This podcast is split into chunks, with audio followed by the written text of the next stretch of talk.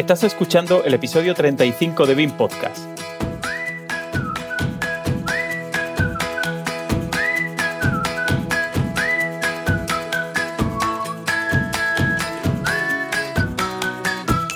Hoy cerramos la trilogía dedicada a la docencia BIM.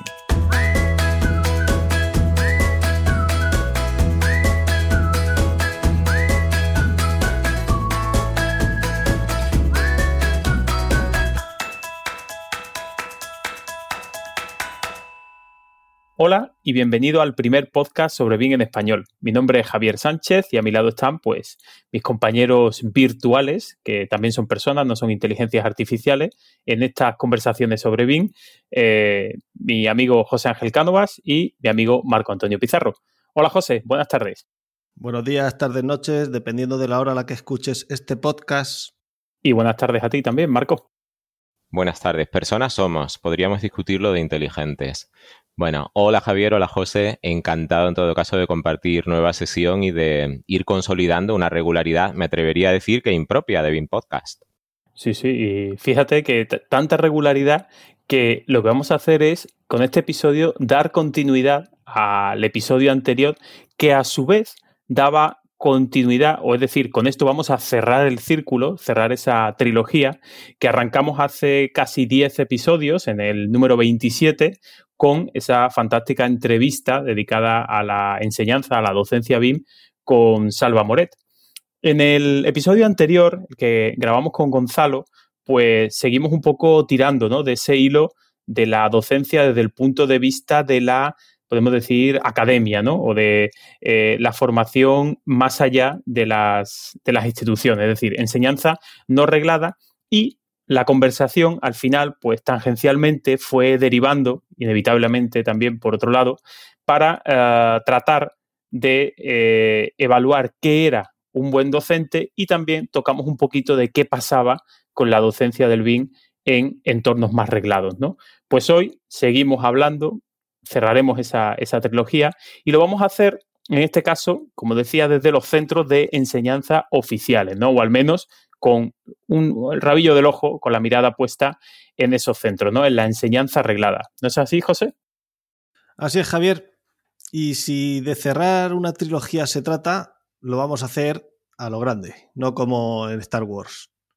Y si de hablar de buenos docentes se trata, pues nos traemos a dos de lo mejorcito que hay en el panorama. Porque sí, señores y señoras, hoy tenemos un episodio casi coral. Tenemos a dos personas humanas que, además de compartir ese buen hacer por la docencia, comparten cuna y pronto residencia. Tienen la fortuna de ser tiñerfeños y habitar o estar a punto de volver a hacerlo en Tenerife. Marco, a punto. Hoy tienes mucho trabajo. Te ayudo a presentar. Empiezas tú y sigo yo. Venga, vamos allá. Tanto Iván como Norena merecerían un episodio individual porque son unos profesionales como la copa de un pino y podrían llenarnos no uno, sino varios episodios. Pero además de la conexión tinerfeña, me consta que tienen una visión muy clara y consistente acerca de este tema que tratamos hoy y además no necesariamente coincidente. Ponemos o volvemos a poner encima de la mesa un tema que se presta a debate y hoy queremos alimentarlo desde el comienzo.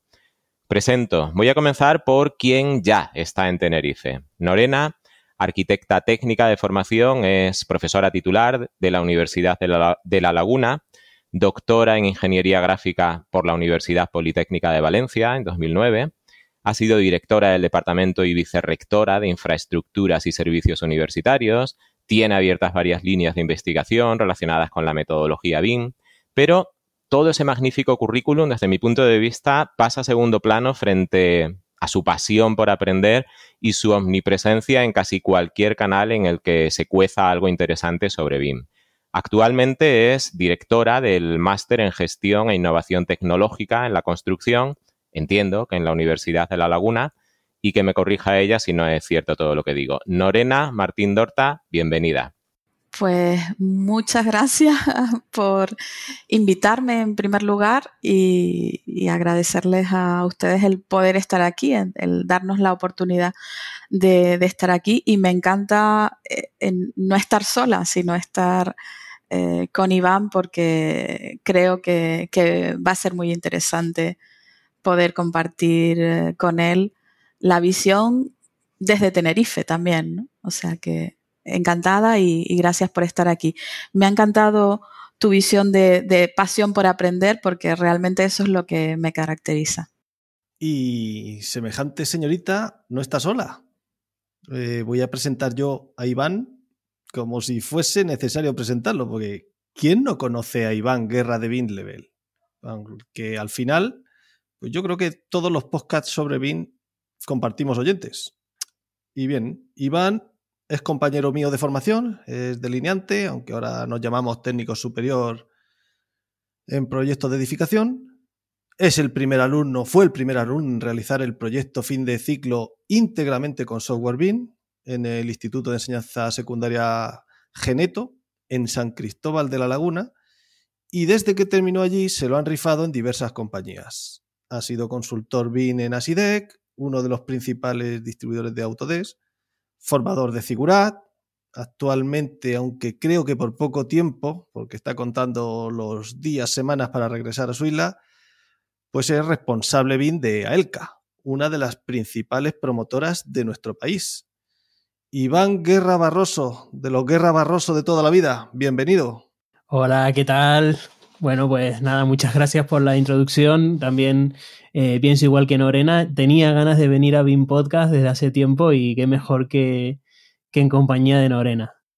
Bueno, pues ya que os hemos hecho, os han hecho esa, esa, pequeña presentación, ¿no?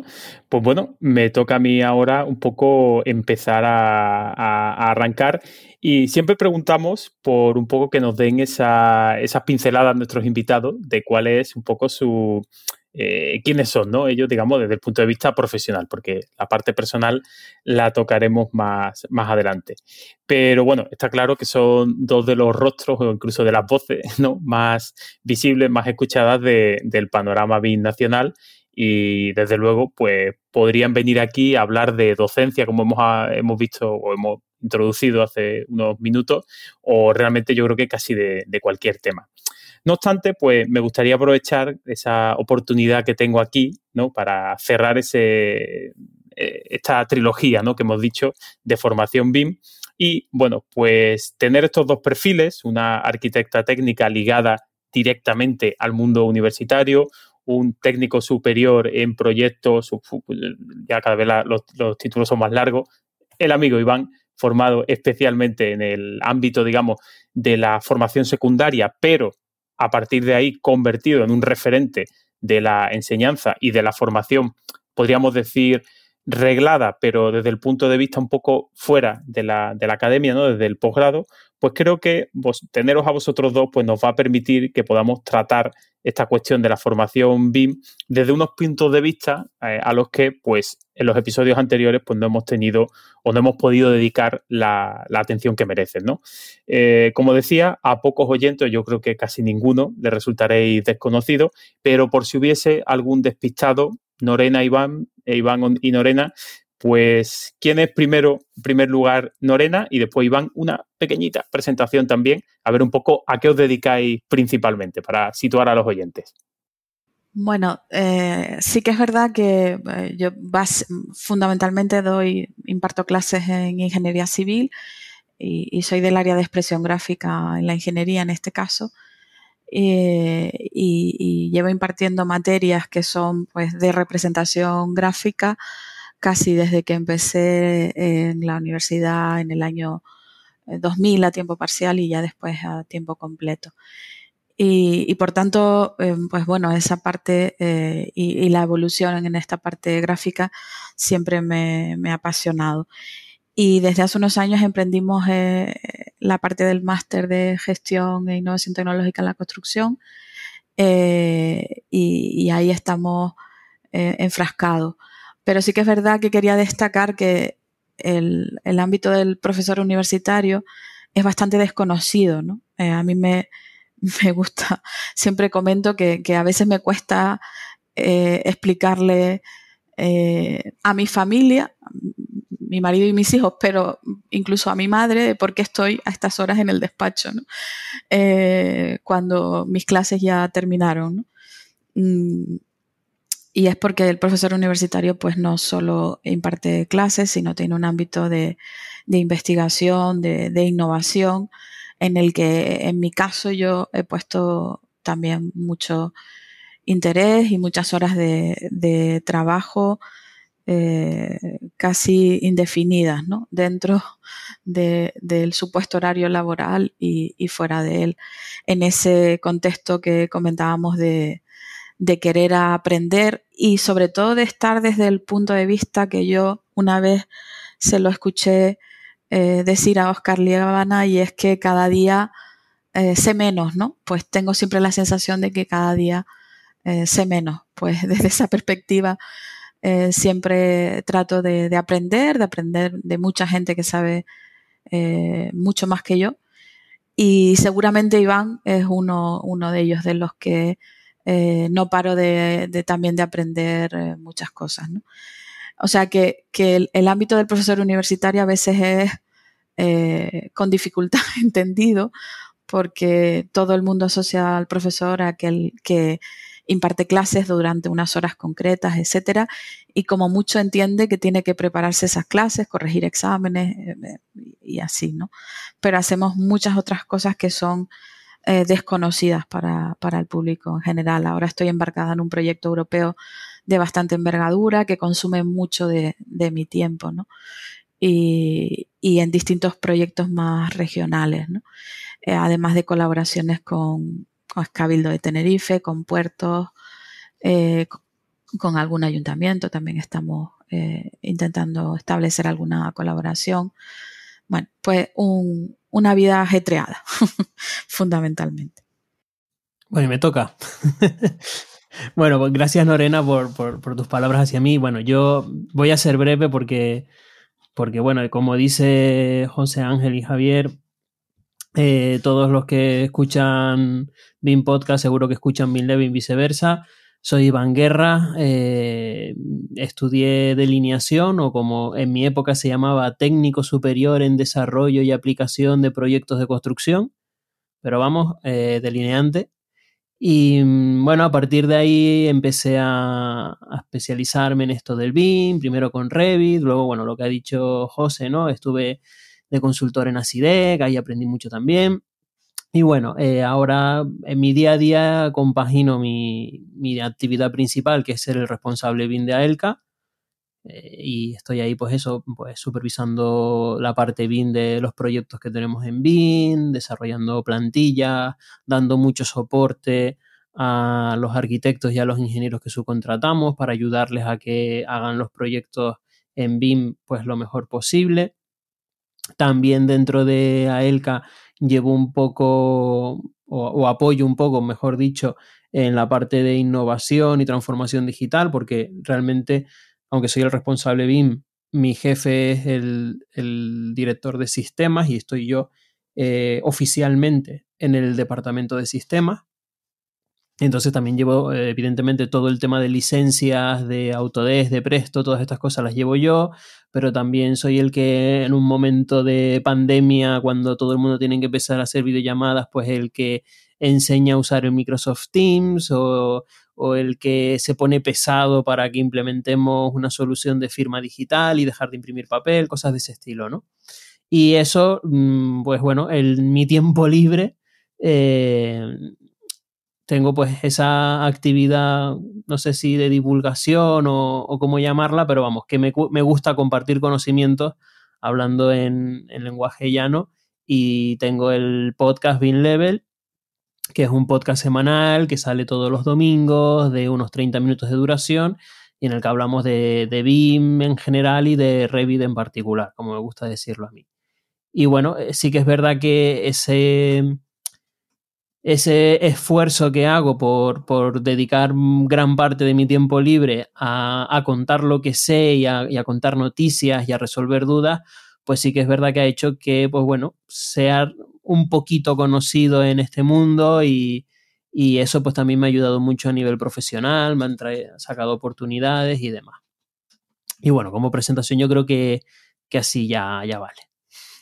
Estaba pensando, Iván, que te estaba escuchando. Yo estoy acostumbrado a escucharte a velocidad a 1,2, una cosa así, en el reproductor de podcast y digo, joder, qué lento habla Iván. Digo, si en el podcast va todavía más rápido. Puedo hablar mucho más rápido si quieres. no, pero me ha llamado la atención, digo, míralo, digo, y, me pasa con eso, con gente que a lo mejor he hablado y lo escucha en podcast, digo, joder, es que parece como que digo, tío, venga, dale, que tú vas más rápido, claro. Y ahora me he dado cuenta que el regulador de, velocidad hace milagros para, para eso. No, un comentario, era simplemente que me había, me había venido a la cabeza cuando, cuando estaba. Perdona, José, que te, que te he pisado, que ibas a arrancarte. No, en absoluto. Un placer que me pises. Dice el guion que tenemos, que ha hecho nuestro premio Nobel de guiones, Marco Apunto, dice bloque palito, puntito abajo, puntito arriba, formación BIN en las distintas etapas de la enseñanza arreglada. Y vamos a empezar por ahí. Vamos a hacer un recorrido por las distintas etapas de la enseñanza arreglada y vamos a comenzar por lo que nos une a Ivana y a mí, la formación profesional. Además, quiero aprovechar la reciente publicación que se publicó en BOE el pasado 7 de mayo, que define el curso de especialización en modelado de la información de la construcción BIM y que fija los aspectos básicos del currículo. Se trata de un curso de especialización de 600 horas, como un máster oficial, y que no es un ciclo de formación propiamente dicho, sino una especialización para quien ya disponga de un título de técnico superior, por ejemplo, en proyectos de edificación. Iván, tú que eres el más jovencito de aquí, no como los cancos que tengo a mi lado, hoy pues, bajas la media del grupo varios años. Y tú tienes reciente tu propia formación reglada. Así que querría preguntarte por cuánto viste durante tu formación. Y como eso seguramente vas a terminar pronto, pues ya puedes hilar con la conveniencia de ese curso de especialización recién publicado. De tu opinión, pues ya quedó meridianamente clara en el episodio 56 de tu podcast, pero ahora que se acaba de publicar y entrar en vigor, es un buen momento para que nos la recuerdes. Pues mira, yo, en, yo hice el, ciclo, como dices tú, es un ciclo superior. Digamos que, bueno, para haciendo un repaso rápido para que la gente que no está muy, muy en el día de, cómo es esto de la FP, la FP tiene tres niveles, ¿no? Está el FP básico, que es ese FP eh, que ni siquiera es una formación a la que puedas acceder como tal, sino que es esa formación para para esos chicos, esas chicas que, les ha costado terminar la ESO, que no han sacado muy buenas notas y bueno, se les propone para que entren en estos FP básicos. Y luego hay un siguiente nivel que ya sí es algo en lo que te puedes apuntar, mm, eh, digamos, con la ESO terminada y todo por los cauces normales, que es un FP medio, que ahí pues están ciclos de para ser albañil, para ser pintor, para ser ferrallista. Y luego ya entramos en lo que es la FP superior, que aunque se sigue dando en, centros de formación, es FP y, está, digamos, muy ligada al mundo educativo normal, se considera que está dentro del, mismo escalón que la universidad, ¿vale? Que es la formación superior y ahí dentro de nuestro sector tenemos mm, tres, grandes grupos, ¿no? sería el, bueno, los nombres actuales no me lo sé porque son nombres muy largos, muy rimbombantes, pero básicamente sería ayudante de obra, delineante, mm, digamos, especializado en edificación y delineante especializado en obra civil. ¿no? Son los tres FPs que tenemos en España ahora mismo superiores. Entonces yo eh, me apunté en el, en el FP de delineación especializado en edificación y ahí sí que es verdad que el, esto creo que ya lo he contado alguna vez en otro sitio, el primer año eh, me llevé un, jarro de agua fría porque eh, había una asignatura que de hecho era pues, de las que más horas tenía a la semana, creo que eran seis o siete horas a la semana, y era expresión gráfica o sistemas de representación.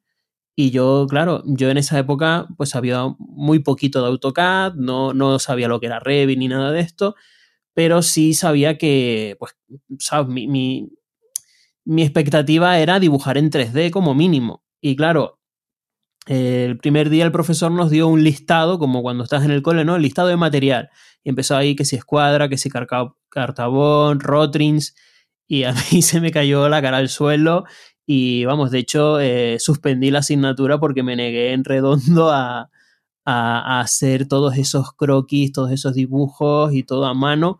No porque no crea que sea importante o tal, sino porque decía que, oye, eso está bien que me lo enseñes, yo qué sé, dos meses, tres meses, pero el resto del curso, los otros dos trimestres, vamos a encender los ordenadores, ¿no? Vamos a ver AutoCAD, vamos a ver, no sé. Y no fue así.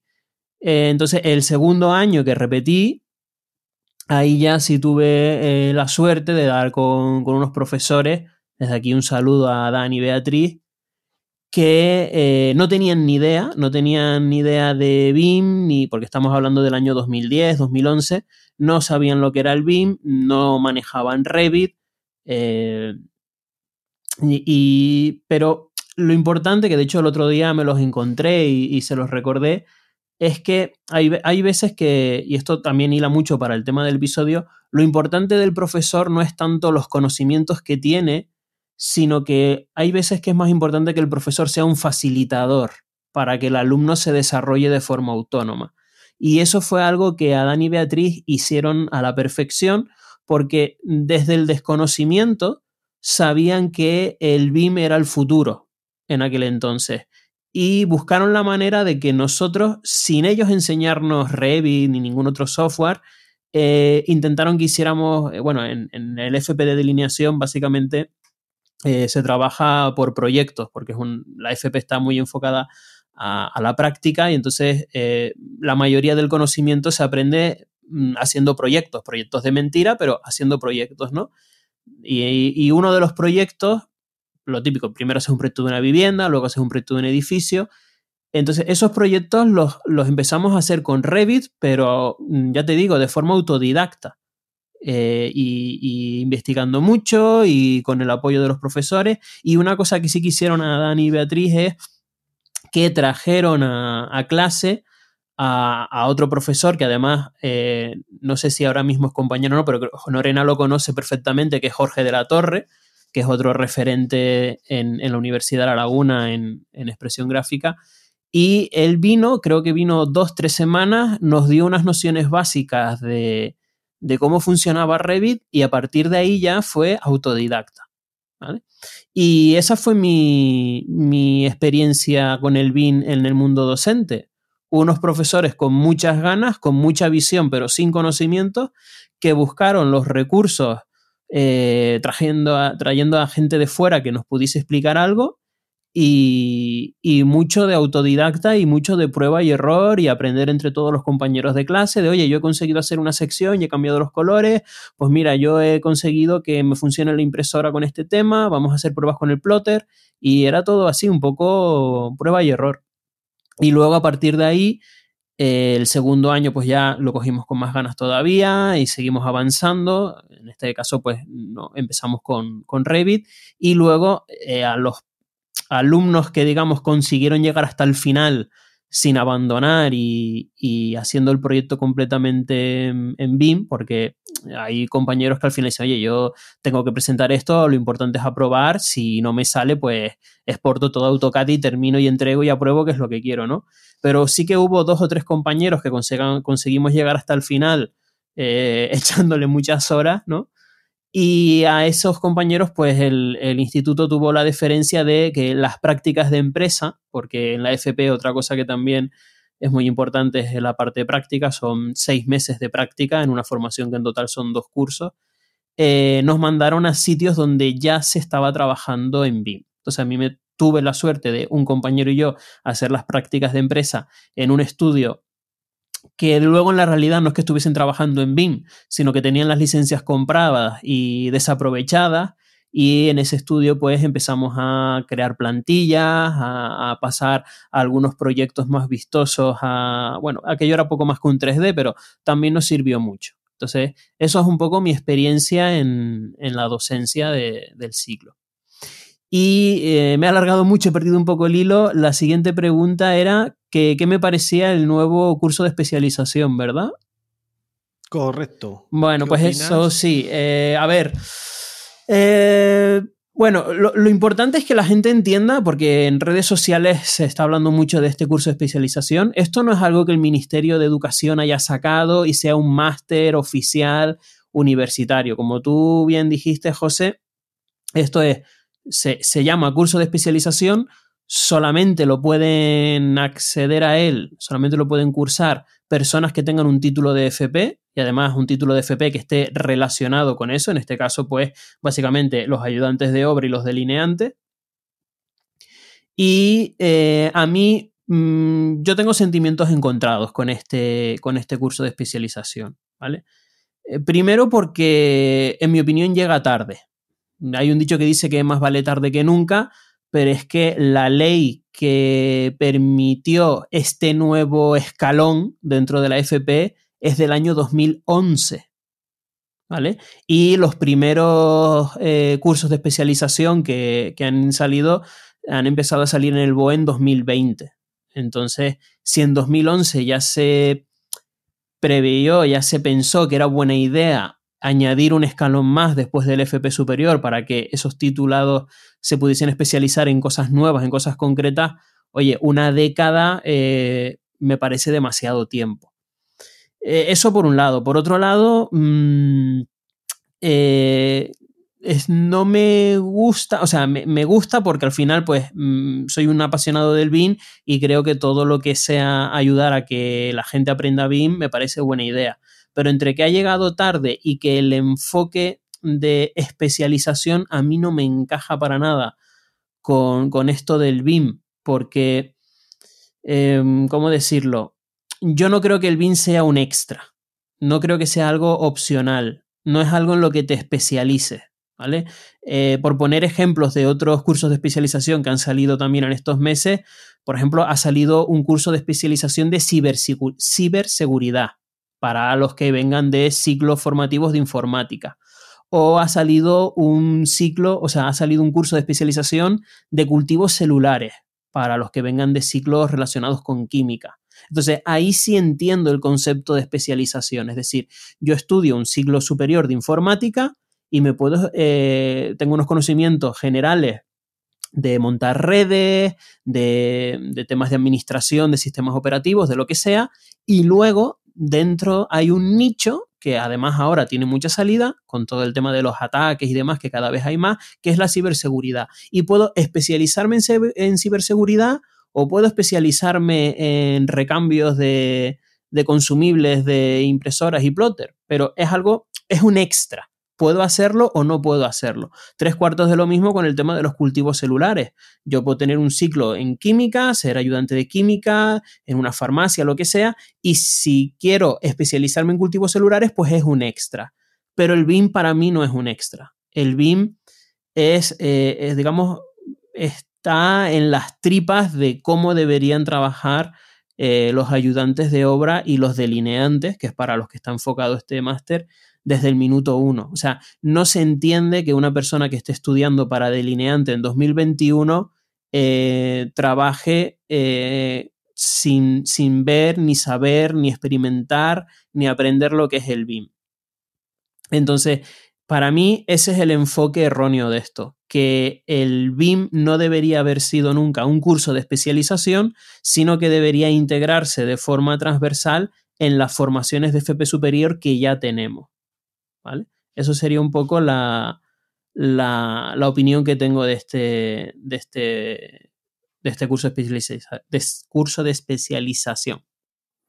Pues yo venía pensando ayer, creo que lo, compartí con, Marco, que hablamos, y era pensando, o sea, yo pensaba como tú, ¿no? También que, el BIM debería ser, al fin y al cabo, una herramienta, ¿no? Bueno, si podemos llamarlo como quiera, un conjunto de herramientas, lo que sea, pero que debería ser algo transversal. Yo he querido ver en mi desconocimiento de cómo funciona toda la aprobación de un programa, de una formación oficial, etcétera, yo lo he querido ver como una especie de oportunidad de actualización y de intentar a lo mejor, no sé, como se lo decía Marco, que era como una especie de disposición adicional transitoria de las normativas, ¿no? Es decir, oye, durante un periodo de 5, 6 años o 10 años vamos a permitir que toda la gente que ha llegado con una formación eh, de técnico superior, de delineante, pues pueda adquirir esos conocimientos, pero claro, debería venir de la mano de que esa, esa formación se actualice el resto de formaciones de manera que sea el BIM sea una herramienta transversal y no necesitaran este complemento, ¿no? No sé, yo he querido, a lo mejor peco un poco de buenista, pero me, no sé, yo, yo lo entendía de esa, de esa, sí, a ver, Yo, sí creo que eh, estos cursos son una buena herramienta para las personas que han terminado su formación hace años, cuando esto del BIM ni estaba ni se le esperaba, y es una buena forma de reciclarse. Es decir, oye, yo soy delineante, terminé mi formación en 2004, tengo 10, eh, 15 años de experiencia y aparte de toda la oferta privada en la que me puedo formar en BIM, pues eh, me parece súper correcto que, que la enseñanza pública también dé esa oferta. Es decir, ya tengo mi formación terminada y después de años de experiencia Mm, hago un curso de reciclaje. O sea, enfocándolo como reciclaje tiene utilidad. Lo que no me parece lógico es que alguien que acaba de terminar bachillerato se meta a hacer un ciclo superior, esté dos años estudiando sin ver lo que es el BIM y antes de salir al mercado laboral tenga que hacer un tercer año eh, para especializarse en algo que le tenían que haber dado de entrada. ¿no? Y además, eh, incluso dándole una, una vuelta más, dices, oye, eh, está bien que la gente se pueda reciclar, claro, pero este curso de especialización eh, nace, digamos, con, con, un tiro en el pie.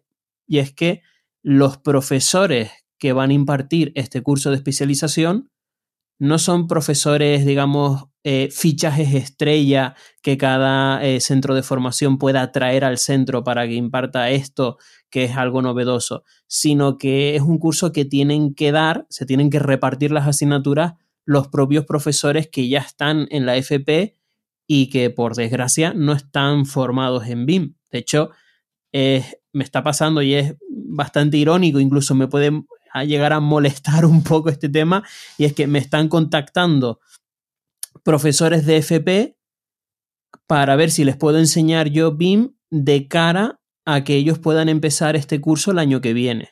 Y, no me molesta porque me llamen, que evidentemente es trabajo y me interesa. Me molesta porque la, la ley está hecha de tal forma que un delineante no puede ser profesor de delineantes.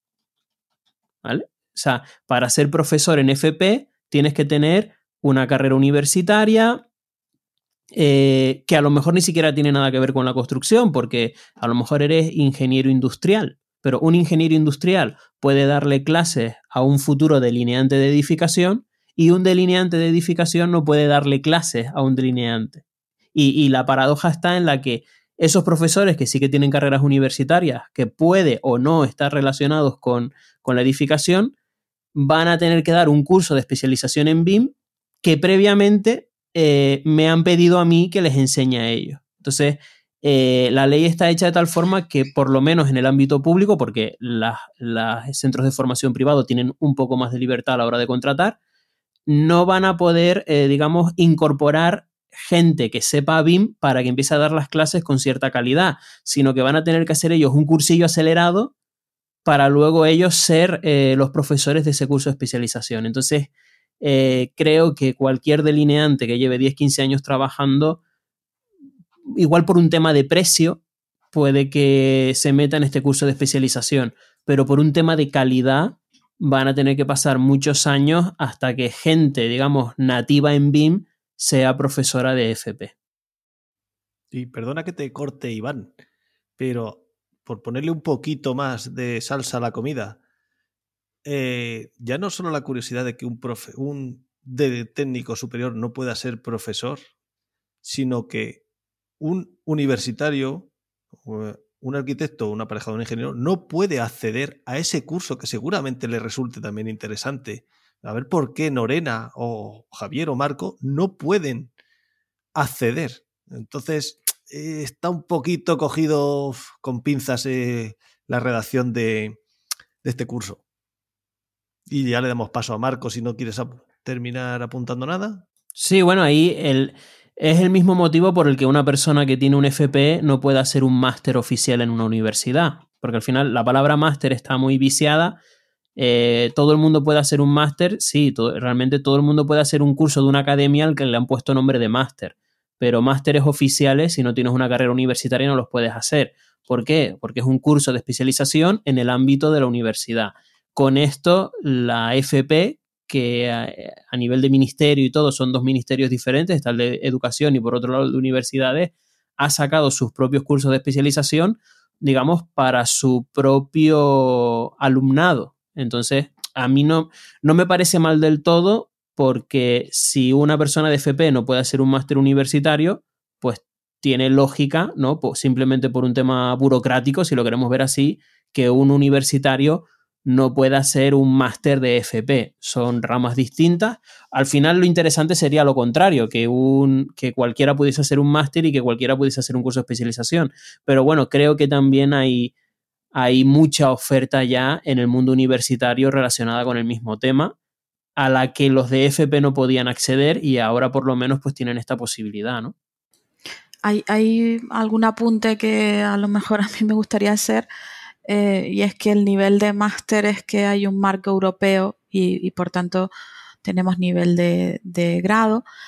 Eh, tenemos nivel de formación profesional que, de hecho, con, los profesores Adán y Beatriz se, estuvo trabajando en algún momento para que precisamente la formación ya se permite, ¿no? que la formación profesional y el grado universitario convalide parte del grado universitario y que por tanto una persona que sale del, mm, de formación profesional pudiera terminar un grado universitario en menos tiempo y, luego ya poder acceder a todo el resto de, escalones que, están establecidos en un marco europeo, en ese marco de Bolonia, y, que hay que tener mucho cuidado, como decía Iván, pues bueno, hay posgrados, posgrados que algunos lo llaman máster, pero que son máster propios, y están los máster oficiales que cumplen el nivel eh, meses europeo correspondiente y que por tanto mm, equivale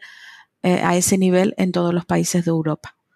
Entonces, yo creo que ahora hay eh, actividad interesante en el sentido de el, alumnado que, que, ha hecho un ciclo formativo de grado superior que quiera insertarse en el mismo ámbito en la universidad y ya hay universidades que lo están mm, ofertando. Yo creo que a mí me parece un trabajo muy bueno porque, porque creo que en muchas ocasiones, en determinado momento, lo vemos con nuestros hijos, ¿no? Eh, eh, a veces requieren un nivel de madurez hasta que ya encuentran aquello que les gusta y deseen seguir estudiando pero a veces ocurre pues a edades a mayor edad y, ese a mí me parece súper interesante esa unión. De hecho, es muy curioso ver el grado, eh, ese gráfico ¿no? de unión de la parte de formación profesional o del encaje de la formación profesional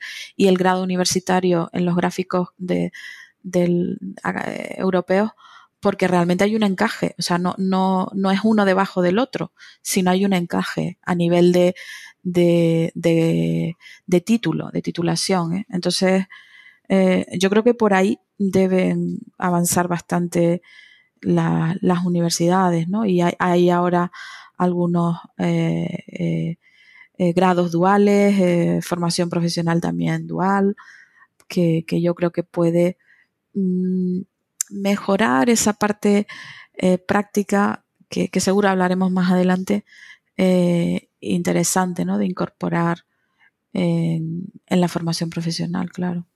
Pues sí, desde luego muy interesante el, bueno, el desarrollar, el apostar por esa permeabilidad entre formación profesional y, universidad, por esos puentes. Eh, mira, para muestra un botón, eh, Norena, estabas hablando pues de ese proceso de maduración personal que no siempre se produce a los 18 años. Voy a hacer yo también un poco de flashback, de retrospectiva, yo tengo que hacer un esfuerzo algo mayor que Iván para remontarme a mis tiempos mozos. Em, voy a hacer un poco de autobiografía porque me va a llevar a una reflexión interesante. Mm, nos llamaba José Carcas, yo lo soy bastante más que Javier, pongo las cartas encima de la mesa. Yo empecé a estudiar ingeniería industrial en la Universidad de Extremadura en el año 93, primera promoción de ingeniería industrial en Extremadura Un plan moderno se implantaba ese año que ya incorporaba CAD, bueno, AutoCAD en el plan de estudios y las asignaturas de contenido gráfico y que de forma más o menos natural y transversal contemplaba la sustitución del papel por soportes digitales para la redacción de prácticas. Sin embargo, bueno, pues eh, necesité cierto eh, proceso de maduración. En tercero decidí que la ingeniería no era lo mío y me fui a Sevilla. Y pasé de aquella primera promoción de ingeniería em, a la penúltima promoción de otro. Estudié arquitectura con el plan de 1975. En 1996, que fue cuando empecé, tuve que renunciar a todo lo que sabía de AutoCAD y desempolvar mis rotrings del bachillerato porque el uso de CAD en asignaturas como geometría o procedimientos de expresión gráfica mm, mm, estaba realmente incluso mal visto.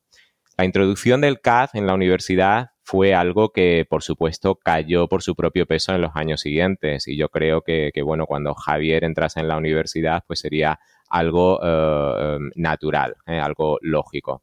Además, como cuestión transversal. ¿eh? Em, bueno, mm, poco a poco yo entré algún año en la sala de estudios cuando ya había terminado la carrera y aquellos tableros de dibujo, los paralex, se fueron extinguiendo de forma absolutamente inexorable. Así que, eh, bueno, mm, lanzo ya la, la pregunta, estaba para Norena yo me atrevo a decir que a ti, a Iván, que vosotros no sois una referencia estadística. Quiero decir que estáis un poco por encima de lo que se presupone a un titulado en lo que sea, me da igual FP que arquitectura técnica, que cualquiera de los nombres que se utilizan ahora. Em, tú, Norena, eres una persona muy implicada y tienes esa visión personal de early adopter. Pero conoces la universidad desde dentro. Entonces, eh, yo he contado mi experiencia y te pregunto a ti, ¿está sucediendo algo parecido con el BIM ahora mismo en la universidad? ¿Hay reticencias por parte del profesorado? ¿Su introducción, si se está realizando, se está realizando de forma transversal o em, como esa eh, opción a evitar, es decir, como una especialización? Yo no creo que haya reticencias. Lo que ocurre igual que había, bueno, eh, claro, es verdad que lo que me cuentan de, determinadas carreras a lo mejor en la... Claro, yo estoy viviendo ingeniería civil y un máster en gestión innovación tecnológica en la construcción, con lo cual imagínate, ¿no? Eh, pero en ingeniería civil, eh, además, es que yo mm, empecé a introducir BIM cuando ni siquiera lo llamaba BIM en el año 2007-2008, o sea, con los primeros eh, trabajos, fin, eh, proyectos fin de carrera en aquel momento, eh, que con el compañero ingeniero de caminos, pues empezábamos a hacer trasteos y a ver cómo, cómo funcionaba aquello y nos dábamos cuenta de que, de que, hombre, las simulaciones con, nos, lo hacíamos mucho más rápido teniendo un modelo BIM que, por el método tradicional, ¿no? Y, ahí empezamos a experimentar. Siempre me ha gustado experimentar, con lo cual no era, no era eh, difícil que si, si, encontraba algo que me, eh, que me gustaba o que le veía utilidad, experimentara. Pero sinceramente yo no he encontrado como te digo, a lo mejor no, es mi circunstancia representativa, porque cuando he hablado con otros profesores a los que también se les ha entrevistado, seguro en alguno de los podcasts, su situación eh, seguramente fue distinta. Yo utilicé y siempre he dicho que, que que es importante hacerlo. Eh, tú no puedes eh, tratar de cambiar una cosa tan grande como esta, ¿no? La universidad, pero también las grandes empresas. A mí cuando me dices la universidad, yo digo, pero es que eh, yo vengo de, yo he sido aparejadora en una empresa constructora, en un estudio de arquitectura con arquitectos, vamos trabajando codo a codo con, arquitectos. he estado en el Ayuntamiento de La Laguna también en algún periodo. Entonces, mm, no vengo, o sea, no he estado siempre en la universidad. Y cuando empezamos la universidad también empecé con un compañero, eh, los dos asociados, y él venía de una gran empresa y me decía, en la gran empresa es igual que la universidad, ¿no? Es difícil y cuando hablamos de grandes empresas constructoras de nuestro país, eh, la universidad no es distinta a eso, ¿no? Una, una gran constructora ah, que eh, al final subcontrata esto y lo otro porque pues les es, es difícil que su personal se adapte a esta eh, nueva circunstancia. Pues en la universidad no es ajena, es que es la sociedad, es lo mismo, ¿no? Eh, sí que es verdad que habíamos pues mm, un conjunto de, gente siempre que tira de, del carro, que yo creo que deberían ser más, eso sí es verdad. Eh, y en eso tenemos que mejorar. Yo creo, espero y confío en las generaciones eh, que, están entrando para, para, esa renovación. Yo no soy tan mayor. no, no, no, me considero. no, tengo alma joven, pero bueno, eh, más o menos la edad de ustedes por lo que veo, ¿no? Por lo menos yo también entré, creo que en el 92, 93. Eh, mm, yo, mm, eh, yo utilicé, en el caso del contexto, les cuento el contexto mío de, la Universidad de La Laguna, empezamos a trabajar y, bueno, José Luis Aurín y yo, que empezamos juntos, el ingeniero industrial y, yo arquitecta técnica, empezamos juntos en ingeniería, eh, empezamos en electrónica industrial y luego yo seguí con civil. Eh, y siempre hemos sido muy innovadores y cada cosa que aprendía uno, eh, mira, pues esto me funciona de esta forma y lo hemos incorporado. De, hecho, siempre decimos que, bueno, dedicamos muchísimo, muchísimas horas a actualizarnos, a incorporar cosas nuevas, a, actuar. me ha encantado lo que ha dicho eh, Iván porque creo firmemente en actuar como facilitador o sea, creo en esa figura. Me parece que si eh, un profesor hoy en día no actúa como esa, mira, yo sé que esto, de hecho nos pasa mucho en el máster. El máster tiene mucho nivel y, la gente que entra, nivel en el sentido de que los alumnos ya son egresados y me refiero a nivel por parte de los alumnos, en el sentido de que de que son egresados que la mayoría tienen conocimiento mm, profesional de, su ámbito, normalmente la arquitectura, ingeniería civil, aparejadores. Eh, entonces, cuando tú les propones un trabajo a realizar, le dices, puedes ir por aquí, mira, existe esta, esta tecnología, puedes probar estas herramientas, etcétera, y ellos ya ahí pues bueno, amplían eh, ese, ese conocimiento, ¿no? Entonces, en el máster de hecho lo hacemos muchísimo. Eh, entonces, e, esa forma de actuar de facilitador, que a lo mejor es más difícil hacerlo en una asignatura de primero, pero que también lo hago, ya ahora os cuento cómo, pero también lo hago, eh, creo que es muy importante. Y pensar que un profesor hoy en día con el mundo tan cambiante que tenemos. Escribía hace poco un artículo acerca de eso, ¿no? Eh, estamos en un mundo que va a mucha velocidad, que tengamos que saber la herramienta X o Y o Z. Yo creo que eh, en el fondo aporta poco, sino el que sepas que existe tal herramienta para que eh, hagamos, eh, yo también lo hago, ¿no? Un proceso de autoaprendizaje, pues mira, a ver cómo funciona aquí Blender para hacer no sé qué. Pues vamos a ver y, generamos un pequeño vídeo de su funcionamiento, etcétera. Pues yo creo que esa figura es muy importante. Y a lo que iba es que en el caso nuestro eh, hemos utilizado, ha sido una iniciativa de nuestro grupo de investigación, pues la universidad tenía forma de, ofertar formación para el propio profesorado y eh, comenzamos haciendo formación, de hecho en su momento fue con David Barco, eh, formación de, bueno, de eh, iniciación al modelado, a, a, lo que era BIM y al modelado, ¿no?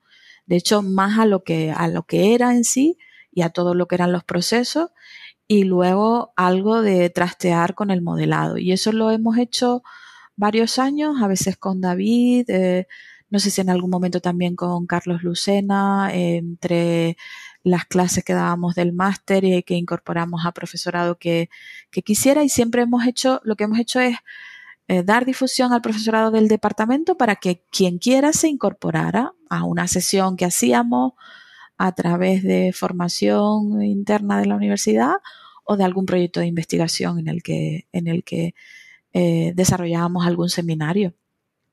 Y eso, la verdad, es que creo, yo siempre digo que ha funcionado como una bola de nieve, ¿no? Que eh, no tienes que convencer a nadie porque el objetivo no es convencer, yo creo que esa es una mala estrategia, no es convencer a nadie, sino que la gente vea lo que es y, la mayoría que, ve lo que es, eh, en el caso nuestro, eh, pues se incorpora, ¿no? Y de esa forma, por ejemplo, en el, en el grado de arquitectura técnica, eh, aquí en la Universidad de La Laguna, pues en segundo curso, en el que ya pues veían proyectos de edificación, pues han incorporado los modelos BIM como parte de la asignatura. Y sinceramente, los compañeros Juan, Juan Melián y, Felipe Monzón, pues se unieron a estos seminarios que hicimos, eh, formaciones y lo han incorporado a, las materias. Y eso significa que ahora los alumnos, pues cuando van a hacer sus proyectos en distintas asignaturas y por supuesto los trabajos fin de grado, pues lo están incorporando.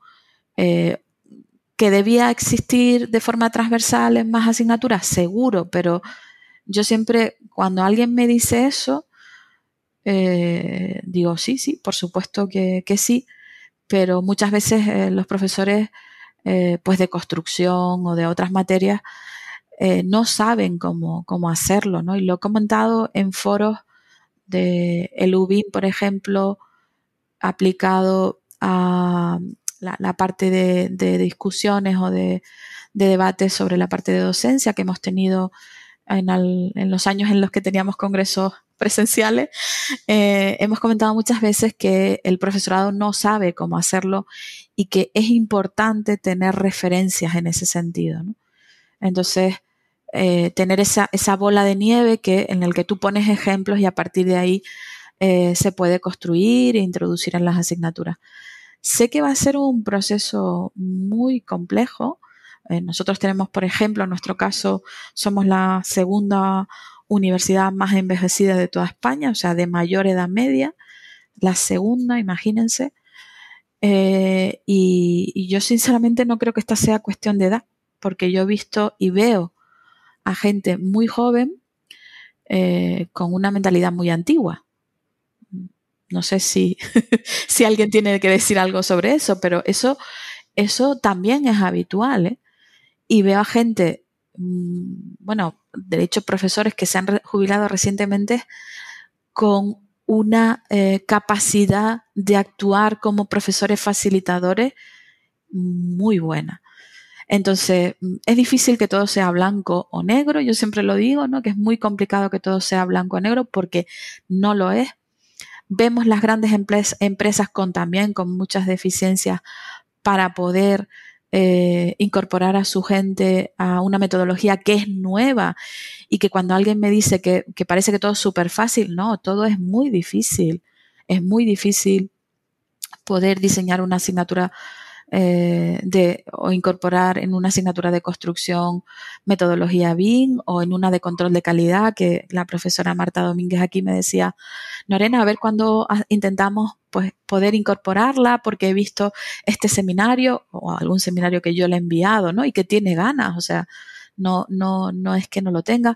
El profesor de materiales eh, Eduardo González, que da también en el máster en temas de rehabilitación, eh, ha hecho una conexión de los modelos de Revit, en este caso con eh, sensores eh, a través de Arduino, eh, a cuenta de, bueno, de, verme a mí lo que hacía y de las posibilidades y un poco de orientación que, le hemos ido dando. O sea que, sinceramente, claro, el contexto en el que yo estoy y cuando se lo comentaba algún profesor que, que como digo, eh, a nivel nacional, pues en esto del bien es un referente, decía, bueno, mi situación en mi universidad es distinta, ¿no? No, no, no es la misma. En algunos profesores también con los que he colaborado de, otras universidades eh, andaluzas también me comentaban, pues, pero mm, cada vez yo me voy encontrando más que, la gente entiende que, bueno, en materias, por ejemplo, de expresión gráfica, eh, debe ser algo natural.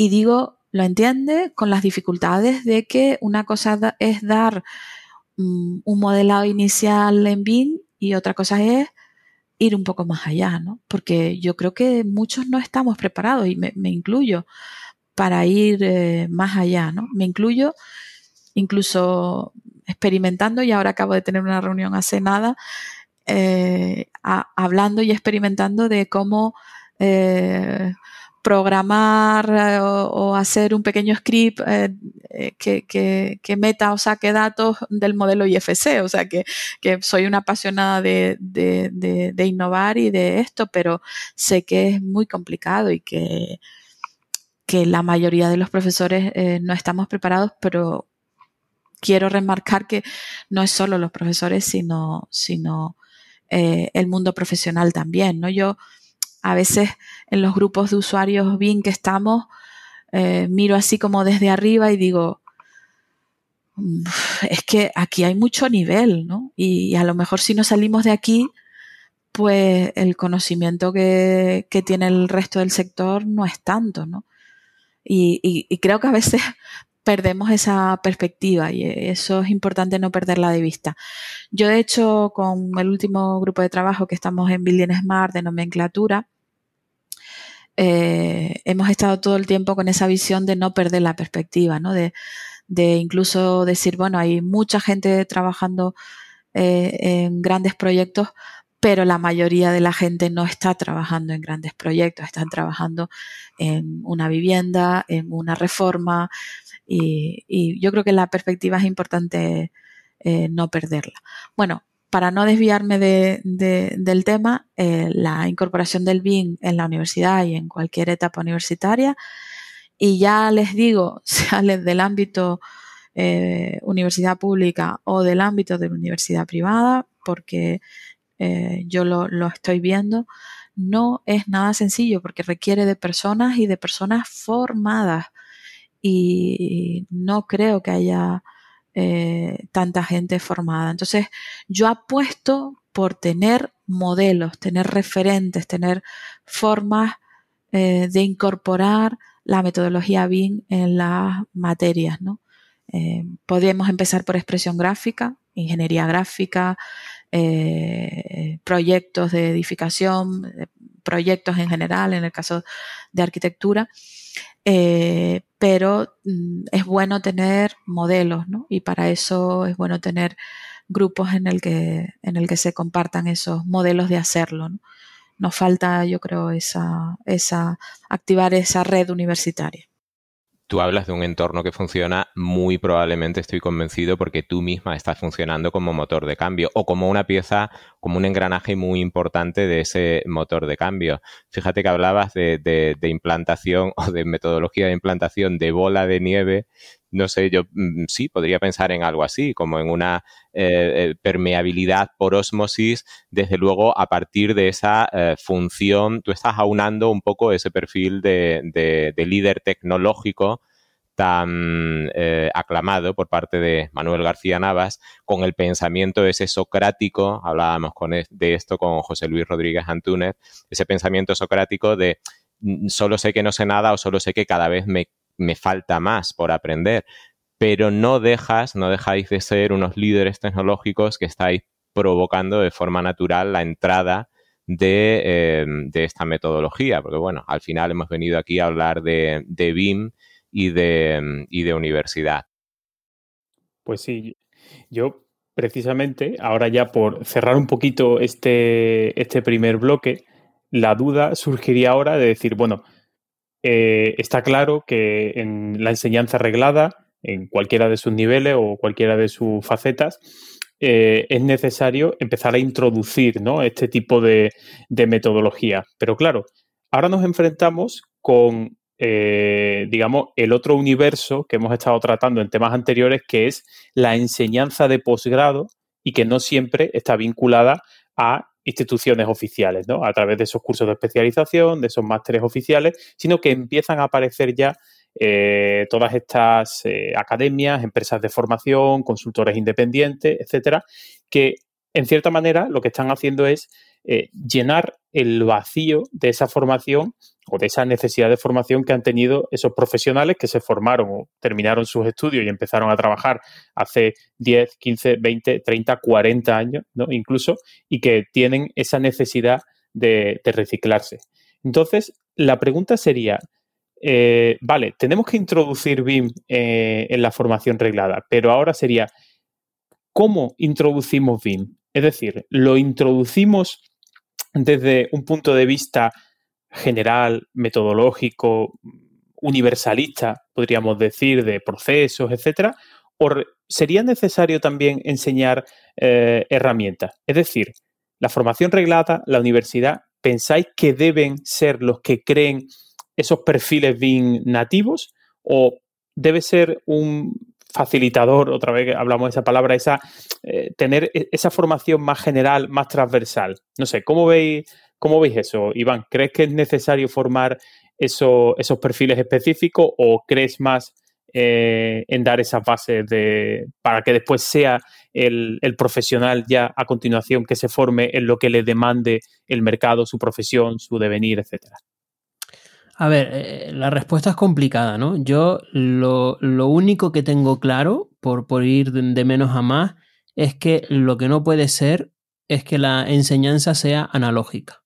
Es decir, y aquí me refiero desde primaria, secundaria, lo hemos visto ahora con la pandemia y las dificultades que han tenido profesores y alumnos para poder seguir una clase online, eh, y lo vemos en FP y en universidad, donde hay muchas clases donde y lo voy a decir así, los profesores siguen escribiendo en una pizarra con tiza y los alumnos siguen eh, tomando apuntes en un folio con un bolígrafo. ¿Vale? O sea, ya ni siquiera estoy hablando de la revolución tecnológica que supone el BIM dentro de, de nuestro sector. Entonces, eso se tiene que acabar y se tiene que acabar ya. Estamos en 2021 y es como haciendo un, un símil muy tonto. Es como si yo en el colegio eh, estuviese aprendiendo historia o estuviese aprendiendo ciencias naturales y lo de saber leer y escribir fuese algo aparte. Entonces, eh, no, o sea, tiene, o sea, eh, leer y escribir es una herramienta fundamental para todo lo demás. Entonces, lo digital, las nuevas tecnologías en 2021 son una herramienta fundamental para todo lo demás. Entonces, mmm, no sé, lo que no, lo que no tengo claro, porque no soy experto en el tema, es si se deben dedicar horas concretas y parte del temario concreto a la tecnología como herramienta para hacer lo que realmente es. Eh, ¿no? Si, yo soy arquitecto, lo importante es la arquitectura como, como materia, como concepto, como especialidad. Pero evidentemente en 2021 eso no puede estar desligado de las herramientas tecnológicas que nos permiten dibujar, modelar, calcular, simular, medir. Entonces, eh, ¿tiene un profesor de universidad de estadística o de cálculo que dar sus clases basándose en una hoja de Excel? Pues no lo sé, pero eh, sería una forma muy natural de aprender hojas de cálculo. ¿Vale? ¿Por qué tenemos que escribir fórmulas interminables en una pizarra y usar una calculadora Casio de hace 50 años cuando puedo hacer eso con una hoja de cálculo? Estamos aprendiendo el conocimiento igualmente y de regalo estoy aprendiendo a usar una herramienta que luego resulta que en el mundo profesional la voy a tener abierta 3, 4 horas de mi jornada laboral para otros temas más complejos. Entonces, yo creo que la enseñanza tiene que, sobre todo la universitaria, ¿no? Porque el FP sí que está más enfocada a esa persona operario, ¿no? Eh, yo entiendo que la FP es más persona operario, la universidad es más persona pensadora, investigadora, creadora, ¿no? Pero en ambos casos, quizás a lo mejor un poquito más en FP que en la universidad, pero sí que deberíamos eh, basar la formación apoyándonos siempre en herramientas. Evidentemente, cuando te pones a dar clase o, aprender, tienen que ser herramientas concretas. Lo que sí que es verdad que los profesores, mm, o sea, si te enseño, ¿no? En el ejemplo este de las clases de cálculo, pues si te enseño con Microsoft Excel, Office 365 100 euros al año, pues te enseño con Microsoft Excel Office 365 100 euros al año y será em, favorecedor, favorecedor de un monopolio o un oligopolio, lo que sea pero evidentemente tienes que usar una en concreto para hacer la operación. Lo que, eh, y lo único que creo que puedes hacer para contrarrestar eso es decir, oye, vamos a usar esta porque es la que tengo, porque es la que ha conseguido el convenio de la universidad, porque es la que nos da más facilidades para obtenerla gratis o por el motivo X, pero siempre desde un punto de vista de que el profesor no sea prescriptor de la herramienta. ¿Vale? Es decir, a nadie le sorprendería que un profesor de universidad en expresión gráfica eh, acompañe la asignatura con Autodesk Revit. Otra cosa es que sea prescriptor de Autodesk Revit. Yo creo que ese es el límite. Sí se deben usar herramientas concretas porque alguna tienes que usar, pero sin llegar a ser prescriptor de ellas, sino, oye, hay más herramientas, si quieres usar otra, lo que sea. Mm, y lo último es que en, cuanto a si es viable o no, yo ahí estoy de acuerdo con Norena. Eh, dicho con otras palabras y, siendo más breve, mm, el BIM se va a implementar en la universidad, igual que el BIM se va a implementar en las grandes empresas, cuando los profesores sean nativos BIM. Y entonces, en ese, cuando los profesores sean nativos BIM, todas las demás respuestas son sí a todo. Es decir, eh, va a haber profesores que enseñen la materia apoyándose en herramientas BIM y, y, va a ser algo completamente natural. Pero tienen que llegar esos profesores nativos BIM, porque la realidad es que hoy en día mm, es lo que dice Norena, es muy difícil. o sea, una cosa es que llegue una pandemia y todo el mundo aprenda en una semana a hacer videoconferencias cuando no había hecho videoconferencias en su vida. Eso, las habilidades blandas. Pero tú no puedes aprender software de modelado en tus ratos libres de formación de tu trabajo y tal. Entonces, ahí por mucho que queramos pisar el acelerador, vamos a tener que esperar a que lleguen esos profesionales que sigan aprendido bien desde cero. Norena, no sé si quieres añadir algo o nos vamos al segundo bloque.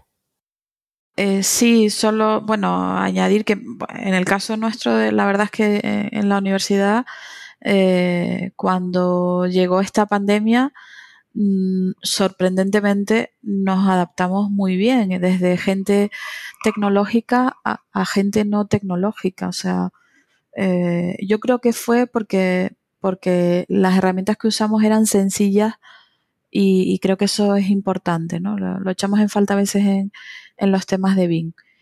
Y yo, mm, bueno, a lo mejor casi eh, lo podríamos dejar para, para el, el bloque 2 pero seguro que difiero un poquito de, del tema herramientas o, eh, no herramientas, ¿no? Eh, eh, seguro que difiere un poco de, de, Iván en ese sentido, pero no sé si queremos o preferimos dejarlo para, para el siguiente bloque y comentarlo ahí. Sí, bueno, va a tener una continuidad natural porque la verdad es que la respuesta a la pregunta que formulaba Javier de alguna forma ya ha entrado en este bloque que yo he titulado Enseñanza Oficial y Contexto Profesional Empresarial. Esa pregunta que lanzaba Javier, bueno, pues em, em, nos lleva a, os vamos a preguntar por vuestra visión, por vuestra respuesta particular a la cuestión sobre si los planes de estudio oficiales deben orientarse a la creación de profesionales adaptados a las necesidades del mercado o, digamos, deben estar por encima de esas leyes o dictados mercantiles. Os voy a preguntar a los dos y además entiendo que deberíamos hacer una distinción clara entre la formación profesional que, aunque solo fuese por coherencia lingüística, parece claro que debe formar profesionales de inmediata incorporación al mercado y la universidad, que de nuevo, tirando de lingüística, bueno, pues podría permitirse esa visión más universal, no tan dependiente de, esas necesidades de un mercado profesional dirigido por intereses económicos y, y, bueno, pues que la universidad podría mirar un poco más allá y pensar no tanto en la generación de profesionales como en la preparación de perfiles con capacidad de adaptación a un mercado cambiante, que en un momento dado un mercado pueda ser cambiado desde la propia universidad, de nuevo la universidad como, como motor de desarrollo social. Bueno, la pregunta sería, ¿la universidad debe preparar a sus alumnos para una entrevista de trabajo en una empresa mercantil o debe estar para otra cosa? Y lo pregunto de una forma mucho más concreta. Eh, de alguna forma ya nos ha dado Iván la respuesta, pero ¿Creéis que la universidad debería enseñar Revit porque es lo que tiene una mayor demanda en el mercado? bueno, la universidad o la escuela de formación profesional. Norena, Iván, Iván, Norena, en el orden que queráis. Dale, Norena. Mm, bueno, yo a la primera es que la universidad ya lo hace. De hecho, yo siempre, con esto de, ser la directora académica del máster y, me toca pues enviarle a veces mensajes a los estudiantes de, bueno, eh, hay esta formación aquí, eh, esta formación de emprendimiento, etcétera. Nosotros tenemos la Fundación General Universidad de La Laguna que se encarga de parte de lo que es la formación a lo largo de la vida, ¿no? Eh, la formación continua. También hay parte que se hace en la, en la propia universidad y constantemente. De hecho, yo siempre digo, si yo hubiera tenido las oportunidades que tienen ellos ahora, de hecho, lo que creo que tienen es un bombardeo de información, pero no pasa un curso académico que no tengan un curso gratuito, estoy hablando de gratuito, eh, gratuito para los universitarios y a veces tiene algún coste para el externo, pero en general bastante eh, poco coste, incluso muchos financiados por el Cabildo, el Gobierno de Canarias, etcétera, de cómo hacer una entrevista de trabajo, de temas de emprendimiento, de temas digitales. Había uno ahora, una formación de una serie de días de, de, de, temas digitales, no me acuerdo cómo era el, el, título, que para mí era una gozada. O sea, si yo fuera estudiante, eh, lo haría. Además, en este contexto pues se hace en formato online, etcétera, con lo cual lo puedes combinar. O sea que hoy más que nunca, más que nunca, y esto creo que no es exclusivo de, esta universidad, porque desde hace unos años la universidad ha tenido ese enfoque de preparar al estudiante un poquito más allá para esas entrevistas de trabajo, para crear sus empresas, para entonces tiene un catálogo, eh, como digo, muchas veces eh, de cátedras, eh, etcétera, que es a coste cero. muy, muy interesante. De hecho, a mí me, da muchísima envidia, ¿no? En muchas ocasiones. Bueno, en algunas ocasiones lo entramos nosotros a ofertar algunas cosas de, los temas de BIN. De hecho, hemos hecho un plan de formación con el Cabildo. Mm, en este caso era restringido a personas desempleadas o demandantes de empleo. Eh, o sea que yo creo que eso eh, ahora mismo la universidad lo cumple sin ningún tipo de, problema. Pero ojo, Norena, que mi pregunta no era tanto si se hace o no se hace, como si se debe hacer o no se debe hacer. Es una pregunta un poco más ontológica, por decirlo de alguna forma. ¿Qué pensáis vosotros? Yo, creo que sí, yo creo que sí. Eh, aquí hay un problema y es que, y yo lo comento en muchos foros, y es que, que la universidad, fija, fíjense que tiene eh, eh, todas las áreas de conocimiento que podemos contemplar, ¿no? Entonces es como la representación de toda la sociedad. ¿Qué pasa? Que queremos meter en el mismo saco carreras que son más profesionalizantes y carreras que son más científicas, ¿no? Yo siempre lo pongo, pongo mucho ese énfasis, ¿por qué? Por el ámbito también de la investigación, que, que también nos hacen pasar a los profesores que somos de carreras más profesionalizantes, que por tanto tenemos que dedicar eh, al ámbito de actualizar nuestros, nuestras materias eh, muchísimo tiempo, muchísimo tiempo. Eh, comparado con otras carreras eh, científicas, ¿no? Entonces, no podemos, estamos comparando peras y manzanas, no se puede comparar. Entonces, cuando intentamos comparar cosas distintas, pues pasa eso. ¿Por qué? Porque en las carreras de determinados ámbitos dicen que el mercado laboral, no sé qué. No, no, perdona, yo creo que todos los que somos del ámbito profesional de la arquitectura e ingeniería, de la rama de arquitectura e ingeniería, entendemos que preparamos a profesionales para que eh, se incorporen a empresas. yo no, yo no tengo, y un porcentaje muy pequeño se dedicará a la investigación y se dedicará a la innovación, pero la mayoría eh, se va a incorporar a puestos de trabajo en empresas y lo que tratamos de fomentar en ellos es que tengan cierta capacidad de innovación, ¿vale? Pero mm, eh, yo lo que creo es que metemos en el mismo saco eh, carreras científicas que seguramente tienen que formar al alumno, de hecho con la pandemia se ha visto que aquellos científicos que estaban allí, que no se les escuchaba, resulta que que ahora son los más importantes, ¿no? Porque, porque esa investigación básica, de hecho, de las que surgió algunas de las vacunas que ahora estamos disfrutando, pues a lo mejor cuando surgió ni siquiera se le daba eh, financiación. Entonces, no metamos en el mismo saco porque son cosas distintas. Hay, eh, titulaciones que en el que el mundo de la empresa a lo mejor no es tan eh, relevante o la empresa tradicional a lo mejor es una empresa más innovadora o una empresa de más de I más de más I. Y, y el mundo de la rama nuestra arquitectura e ingeniería, que yo creo que sí debe preparar a un estudiante para una entrevista de trabajo, para un mundo profesional. Lo debe preparar. Iván. Bueno, sí, eh, lo, yo por, por generar también un poquito de debate, sí que es verdad que todo lo que ha dicho Norena estoy de acuerdo, pero, mm, por ejemplo, todo ese trabajo se saca de lo que es el, el, temario oficial de la carrera de arquitectura. Es decir, yo eh, termino bachillerato, quiero ser arquitecto, por poner la carrera por excelencia, y me meto en arquitectura. Y tengo que dedicar seis años de mi vida a aprender arquitectura. Pero luego tengo también que ir a clases particulares de cálculo, porque el profesor que me tocó de cálculo no es muy bueno o es muy exigente, vamos a decirlo así. Tengo que apuntarme a cursos, mm, sí, gratuitos quizás o no, eh, dentro del entorno de la universidad para aprender cosas básicas como una entrevista de trabajo o como un software, como puede ser Revit.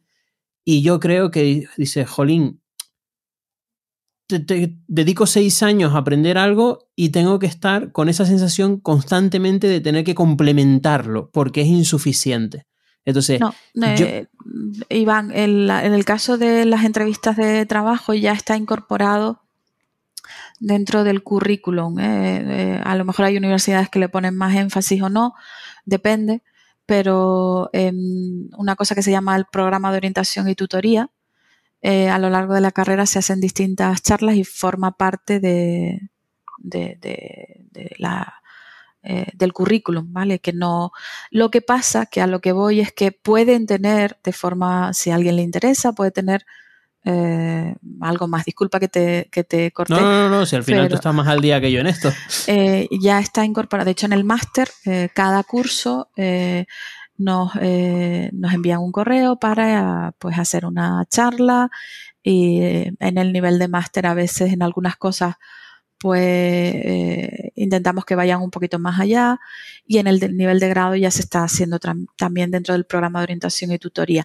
Pero a lo que voy es que en el caso de alumnos de cuarto curso, tercer curso, que yo veo que, eh, que tienen mucha oferta, ¿no? A veces yo creo que les bombardeamos demasiado y que, ese es un problema también que hay que enseñarles, ¿no? Cómo, cómo seleccionar la información y, qué les interesa, pero ya se está incorporando eh, al currículum, incluso en, en, arquitectura técnica es una pasada, porque porque tienen una, asignatura en la que eh, traen a profesionales de sector en distintos ámbitos, pero incluso para el que es autónomo, el que eh, trabaja asociado a tasaciones y a valoraciones. Entonces están en perfiles profesionales de titulados de esa titulación para que les cuente su experiencia, con lo cual, bueno, eh, jornadas técnicas se llama y, y me parece eh, fantástico. De hecho, eso no, lo teníamos cuando nosotros eh, estudiamos y,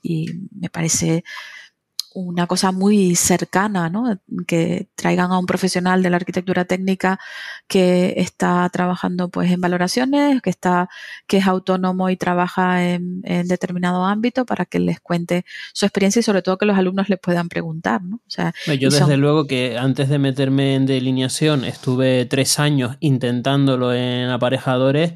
Eh, estamos hablando de 2005, 2006, 2007 eh, eso no existía. Eso, o sea, lo que estás contando me parece genial, pero yo, pues, yo, no lo En el nuevo plan de estudios, que es el de grado, que no recuerdo, lo acaban, vamos, pero eh, el, desde que empezaron los títulos de grado, ya está con ese nuevo diseño. Eso no quita que haya asignaturas muy duras, Iván. Esas se siguen manteniendo igual de duras, ¿eh? porque construcción, estructuras, etcétera, pues. Se sigue generando un mercado secundario de apuntes y clases particulares. Bueno, ya no es como antes. ¿eh? Los, los títulos de grado, la verdad es que han reducido bastante el. Creo que se han ajustado a como, como debe ser la, superación de las asignaturas. Pero sí, en cambio, han incorporado cosas que algunas veces los profesores los vemos como losas porque nos, nos incorporan a esos planes de orientación y tutoría, pero la realidad es que cuando yo he organizado charlas, y de hecho he organizado charlas en ese contexto de meter BIM, por ejemplo, bueno, de hecho yo he sido parte de esas charlas a los, a los alumnos, ahora que recuerdo, a los alumnos de arquitectura técnica, me invitan para dar una charla de metodología BIM y de la proyección, ¿no? de, los ámbitos posibles eh, para la titulación de arquitectura técnica. Y ha sido, bueno, y los alumnos preguntan, ha sido muy interesante. Eh, vamos mejorando muy lentamente, pero, pero vamos mejorando. Y la incorporación de, herramientas, yo es que, bueno, eh, sinceramente, eh, cuando ustedes lo comentaban antes, eh, pasaron de, o vivieron la época, ¿no? De dibujar, yo la viví también, yo, yo hice las asignaturas, creo que en ese caso utilizaba Rotring todavía, de segundo de carrera, y ya en cuarto curso fue cuando, de hecho solo podíamos entrar 25, porque era el número de plazas, número de ordenadores, eh, vimos por primera vez diseño asistido por ordenador. Eh, y, entrábamos, claro, los de mejores notas, porque ahí se acababan las plazas, y, tuvimos la, suerte de que también había profesores innovadores que ofertaban esa optativa de diseño asistido por ordenador y, bueno, y enseguida nos incorporamos. Pero yo siempre pongo el ejemplo, eh, porque me sorprendió muchísimo, muchísimo. también en un UBIN, no recuerdo de qué año, eh, no sé si fue 2018, eh, en el que hubo, bueno, la parte de la sesión de BIN en la universidad y hubo un profesor invitado de la Universidad de Melbourne. Les cuento esto porque en España siempre parece que si hablamos de una universidad americana o de una universidad inglesa o del norte de Europa o, australiana, pues parece que es más importante que, las nuestras, ¿no? Eh, y no siempre es así. Pero eh, este profesor a mí me sorprendió muchísimo de una charla de cómo incorporaban BIM en su universidad, la Universidad de, Melbourne, y eh, en asignaturas pues de construcción, me parece que era, y, hablaba pues de planificación y, me parece que era en torno a lo, que era la planificación de obra, ¿no? Y bueno, un poco comentaba que ellos no enseñaban herramientas, ¿no? Bueno, pueden entender todos ustedes el lío que se montó en el auditorio cuando terminó la charla y hubo una sesión de intercambio, etcétera, ¿no? Porque los profesores eh, de aquí, los universitarios, que, los profesores universitarios que estaban de universidades españolas, decían que, bueno, que cómo no iban a enseñar herramientas, ¿no? Que los alumnos entonces, pues, los crucificarían, ¿no? Básicamente. Y decían, ¿no? Nosotros tenemos contratada una plataforma que se llama linda.com, que supongo algunos de ustedes la, conocerán, que creo que se ha, se ha fusionado ya con LinkedIn. Eh, y, esta plataforma la tiene contratada la universidad y entonces eh, los alumnos van allí y aprenden pues eso, eh, Revit, cualquiera de, de las herramientas porque están todas. Y una cosa que me resultó muy interesante es que este profesor dijo, nosotros no enseñamos a tocar teclas, a pulsar teclas se me quedó grabado esa, eh, esa frase que, no recuerdo si, si, él lo, creo que la charla la hizo en inglés, pero después eh, el debate fue en castellano porque sabía castellano. Em, a mí se me quedó grabado porque, bueno, esa fue la discusión posterior eh, con, el público, ¿no? Aquellos que pensábamos que, que bueno, que, que no es tan importante y otros que decían que si no enseñaban herramientas, pues que, iban a enseñar. ¿no? Eh, no lo sé, yo creo que no se puede repetir, y por eso ponía antes el ejemplo del paso del papel a CAD, no se puede repetir lo que venimos viviendo hasta ahora, que CAD significa AutoCAD. ¿Y por qué? Porque hemos creado nosotros mismos un, eh, un esquema en el que solo se puede utilizar o solo se utiliza una herramienta concreta, ¿no? Yo eso es en lo que lucho día a día para que hablemos de modelos de información y hablemos de datos.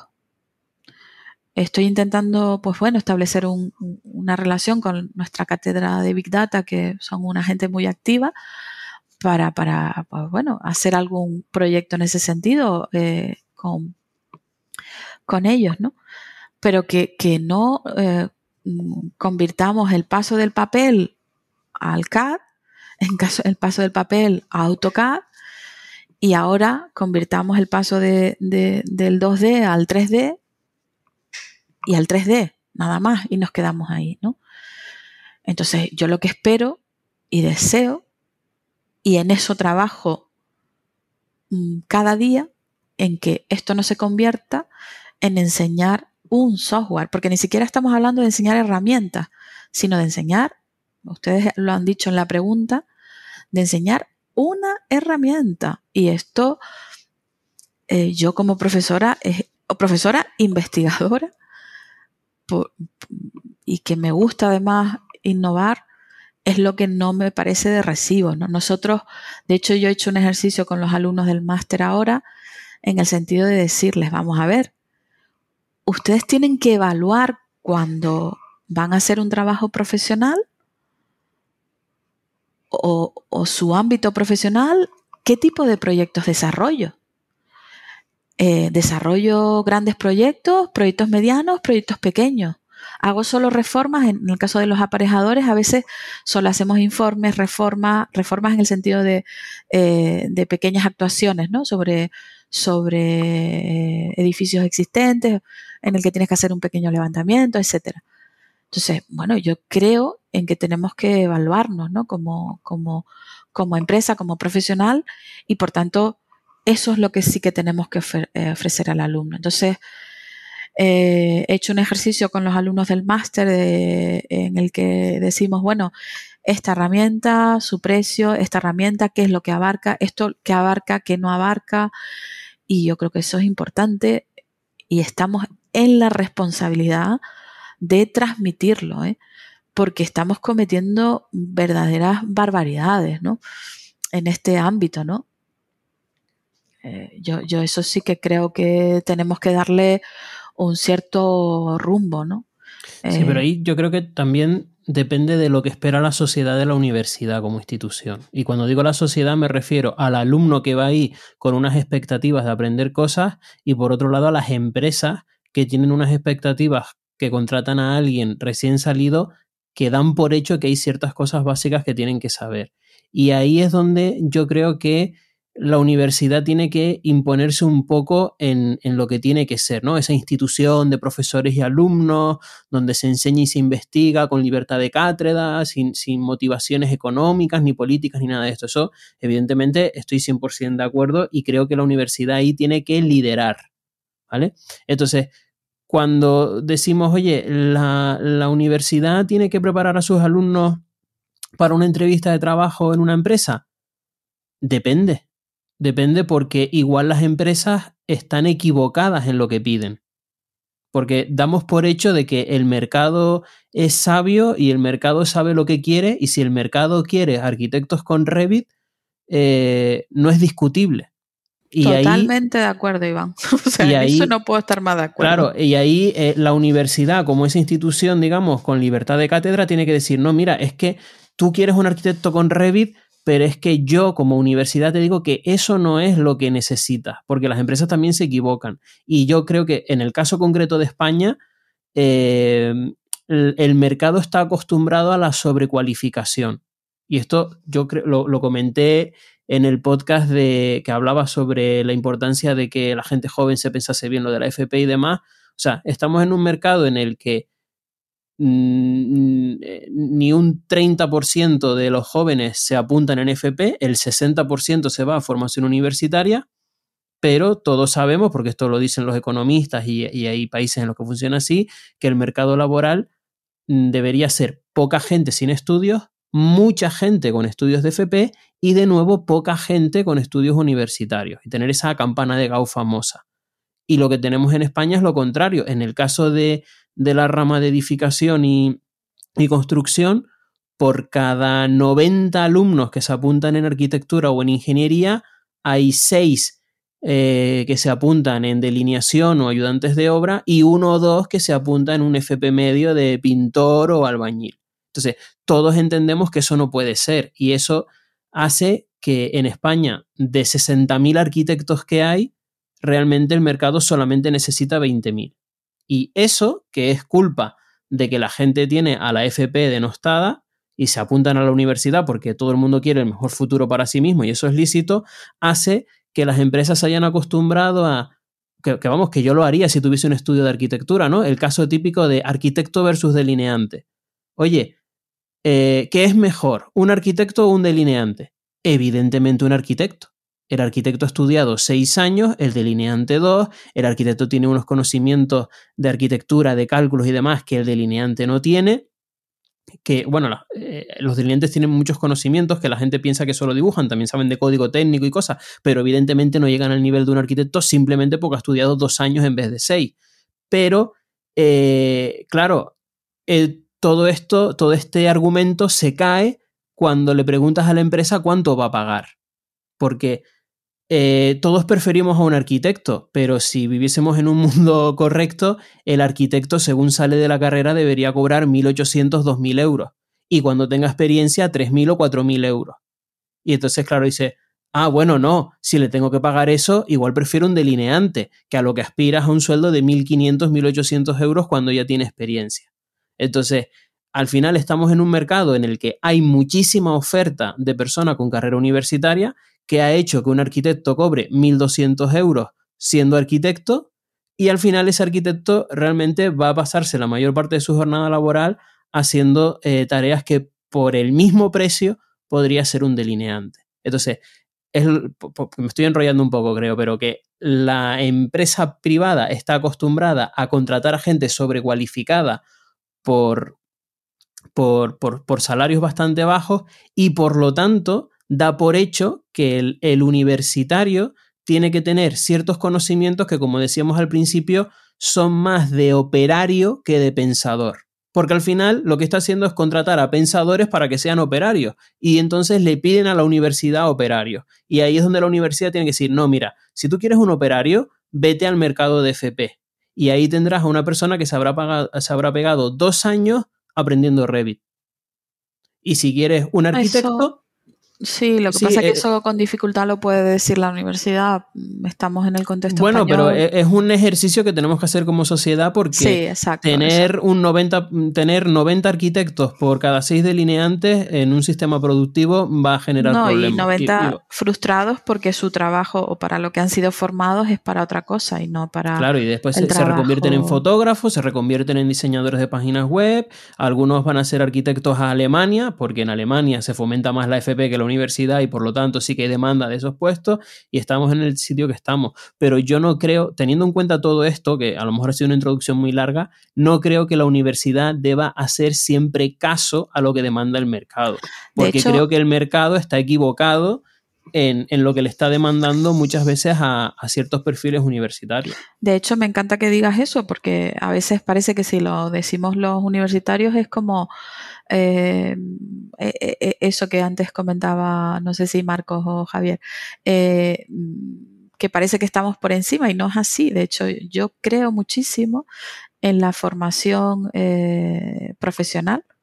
Creo que, se debía, y, en ese modelo que estábamos hablando antes de encaje, porque permite tenemos muchos perfiles. Yo tengo dos hijos varones y, las edades en las que tienen que decidir si hacer una cosa u otra a veces son edades eh, complicadas para ellos y mm, en muchas ocasiones ese perfil de la formación profesional les viene bien y, ya está y simplemente hacen un oficio que yo creo que debería estar más eh, revalorizado, ¿no? O sea, tener el valor que, que seguramente, como dice Iván, tiene en Alemania, bueno, y que conocemos que lo tiene. Y, si en algún momento deciden que quieren ir más allá, pues, pues tengan la, ocasión de, hacerlo de forma sencilla, ¿no? En el sentido de que, de que algo de tiempo hayan, eh, esos dos años de la formación también les sirva eh, de puente hacia la universidad. Pero totalmente de acuerdo. A mí me ha de hecho nos ha pasado muchas veces lo que tú dices, ¿no? Eh, recientemente alguien me, nos ha pedido un curso con una herramienta concreta, ¿no? Y, y le y me enfadaba, me autoenfadaba yo misma en el sentido de decir, pero, pero, pero si, si he hablado contigo y te he dicho y, he, actuado eh, en ese contexto que hacemos de eh, pregúntate quién eres, qué es lo que haces para después eh, tomar una decisión bien de en qué te vas a formar o en qué vas a formar a la gente de tu empresa, ¿no? Y va muy ligado a lo que tú dices, Iván, ¿no? O sea, la, hay empresas que piden cosas porque lo oyen, pero no se han planteado, o empresas profesionales, no se han planteado el quién soy yo, ¿no? Yo siempre les hago la pregunta de quién soy yo eh, en el caso de las administraciones, que me pasa constantemente. Ustedes hacen proyectos y cuando me cuentan que no hacen proyectos porque los proyectos los tienen que sacar a licitación, pues por la complejidad, porque la mayoría son proyectos de cierta envergadura y lo único que hacen son pequeñas modificaciones, pues bueno, eh, entonces si no, no desarrollas proyectos necesitarás otro tipo de, de herramientas y de conocimientos, ¿no? Entonces, desde la parte de la universidad, nosotros sí que tenemos ese compromiso, por lo menos por mi parte es así, y cada vez que, que tengo la oportunidad incido en ello, en que nosotros tenemos que ser, tenemos que abrirle los ojos también a ese mundo profesional, ¿no? Que a veces pide sin saber lo que quiere. Lo vemos en las ofertas de, trabajo, que en muchas ocasiones hay gente que cree que la oferta es queriendo, que lo piden, que sepa de todas las cosas habidas y por haber. Y, y, muchas veces me da la sensación que detrás lo que hay es desconocimiento, simplemente desconocimiento de qué es lo que tiene que pedir el que, el que quiere contratar. ¿no? Así que mm, eh, eh, eh, son cuestiones complicadas, ¿no? Pero mm, la, universidad también tiene que tener ese papel de formar no solo a los estudiantes, sino también al sector. Yo te escuchaba antes, Norena, hablar de la universidad eh, en estos días y llegaba o empezaba a constatar que efectivamente, como me dice José, soy, soy un carca porque la universidad que yo viví, desde luego, no se parece a esta que tú contabas. Además, también decías, y estoy de acuerdo, que no todas las titulaciones son iguales y corremos el riesgo de querer homogeneizar. Yo, em, fíjate, comencé a estudiar arquitectura ya con un título debajo del brazo de música del conservatorio, pero que me permitió ganar un dinerillo como profesor asociado en la escuela de magisterio. Yo personalmente veía que en la escuela de magisterio se preparaba la gente para ser maestros, pero no tenía la misma sensación en la escuela de arquitectura. Y además constaté o confirmé esa sensación cuando acabé la carrera y tuve que enfrentarme a mi primer proyecto de vivienda unifamiliar sencillita a mí me faltaban muchos instrumentos. No había hecho nunca una memoria completa, ni unas mediciones, ni sabía cómo enfrentarme a los filtros de, de, visado o de la licencia con el ayuntamiento. A mí la tarea burocrática, por ejemplo, se me hizo, se me hizo un mundo. Quizás, no sé, el, el espectro profesional cubierto por la arquitectura, bueno, pues es mucho más complejo que el de un maestro, no se me entienda mal en cuanto a instrumentación de, aplicación inmediata. Y a lo mejor quizás también la versión de Javier, que estudió con un plan de estudios posterior, sea distinta. Pero yo personalmente no me sentí preparado para ejercer la profesión. Creo que aprendí mucho más en mi primer año de ejercicio de profesión que en mi, último año de, de universidad lo cual no fue del todo malo porque sí que me sentía preparado y motivado para seguir aprendiendo. Pero em, además pasa otra cosa, ¿verdad, Javier? Pues sí, hombre, lo que, lo que pasa es que realmente ahora nos estamos enfrentando, como estaba hablando antes Iván y Norena, que nos han hecho un poco un Manuel García Nava, porque se han adelantado ligeramente a lo que, a lo que queríamos comentar. Y, era precisamente. ha sido pues sin querer, ¿eh? no, no, no.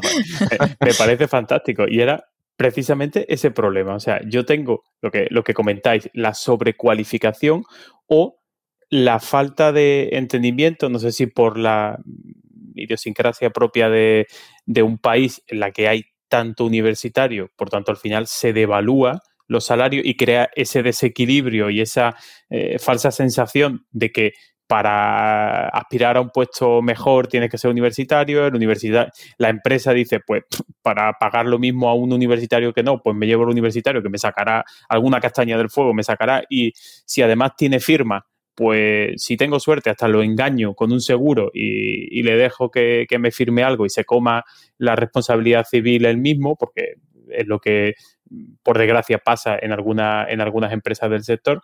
Entonces, bueno, en definitiva, nos encontramos en una situación en la que unos roles que a finales del siglo XX, vamos a decir, venga, principios de la década de los 90, ¿no? Eh, estaba muy definido, pues, estaba todo, incluso la propia normativa, ¿no? La, propia LOE, que creo que es del 96, ¿no? La, Ley Orgánica de la Edificación, 96, 99, hubo varias variaciones, eh, tenía muy marcados esos perfiles, ¿no? O sea, es decir, teníamos el delineante que sabía eh, dibujar, representar perfectamente los planos, eh, revisar incluso si había una cagada de lo, de lo que venía, pues eso, a lo mejor de un arquitecto, una orden, veía, hacía un poco, era el class detection de la, del, del papel, ¿no? En, en, ese momento. Teníamos... E, es verdad, ¿no? O sea, es la verdad, creo que, que, era un poco, un poco así. Entonces, tenías también eh, aparejadores que eh, se dedicaban a hacer ese nexo entre la oficina técnica y la obra, a supervisar, realizar parte de, los aspectos del proyecto, seguridad, salud, mediciones, eh, incluso cumplimiento de otras normativas, incluso temas administrativos que solían tener más calle que, muchos arquitectos. y, es que es curioso incluso que esas dos profesiones es que hasta han cambiado de nomenclatura, porque ya ni es delineante ni es aparejador, ¿no? O sea, eso ya es un poco toda la historia que conocemos. En definitiva, mi punto es que en, una situación ideal, ¿no? En la que eh, si queremos norma, o sea, tenemos libertad, aquí vamos a hacer un poco de, ¿cómo se dice? De wishful thinking, ¿no? De, este, de pensamiento mágico y tal. Si pudiésemos, eh, en una situación ideal, intentar reconducir toda esta situación, ¿cómo pensáis que debería ser el diálogo o la relación ideal entre la empresa y las, eh, los encargados de formar perfiles reglados, bien sea eh, FP, bien sea universidad. No sé, una idea por, por ver alguna cosa como un, brindis al sol que, os gustaría realizar. Te lanzas, Iván. Venga, eh, pues a ver, tampoco, o sea, como dices tú, es un pensamiento mágico porque no, no creo que sea experto en este tema, ¿no? Pero para mí, como de, o sea, si, hago el ejercicio de pensar en esto, yo creo que eh, la parte, digamos, hay cosas que hay que investigar y hay cosas que hay que innovar y hay cosas que hay que probar en un estadio en el que todavía no son eh, comercialmente viables. ¿Vale? Es decir, cuando hay gente investigando cómo imprimir una casa, y tiene que hacer pruebas y pruebas con impresoras, con, con tipos de hormigón, todo eso, y eso eh, no es rentable a medio plazo, ahí es donde la universidad eh, es una herramienta increíble, porque puede meterse en cosas que una empresa que se ve movida por lo económico no se metería, pero que es necesario que se metan, porque si no, no avanzamos.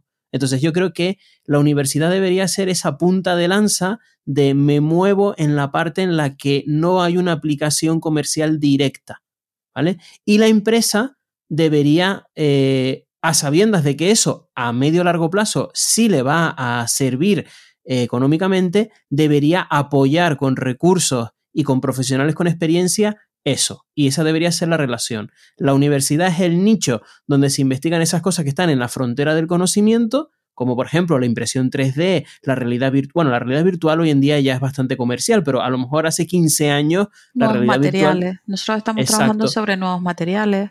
Nuevos materiales, eh, cosas de ese estilo, ¿no?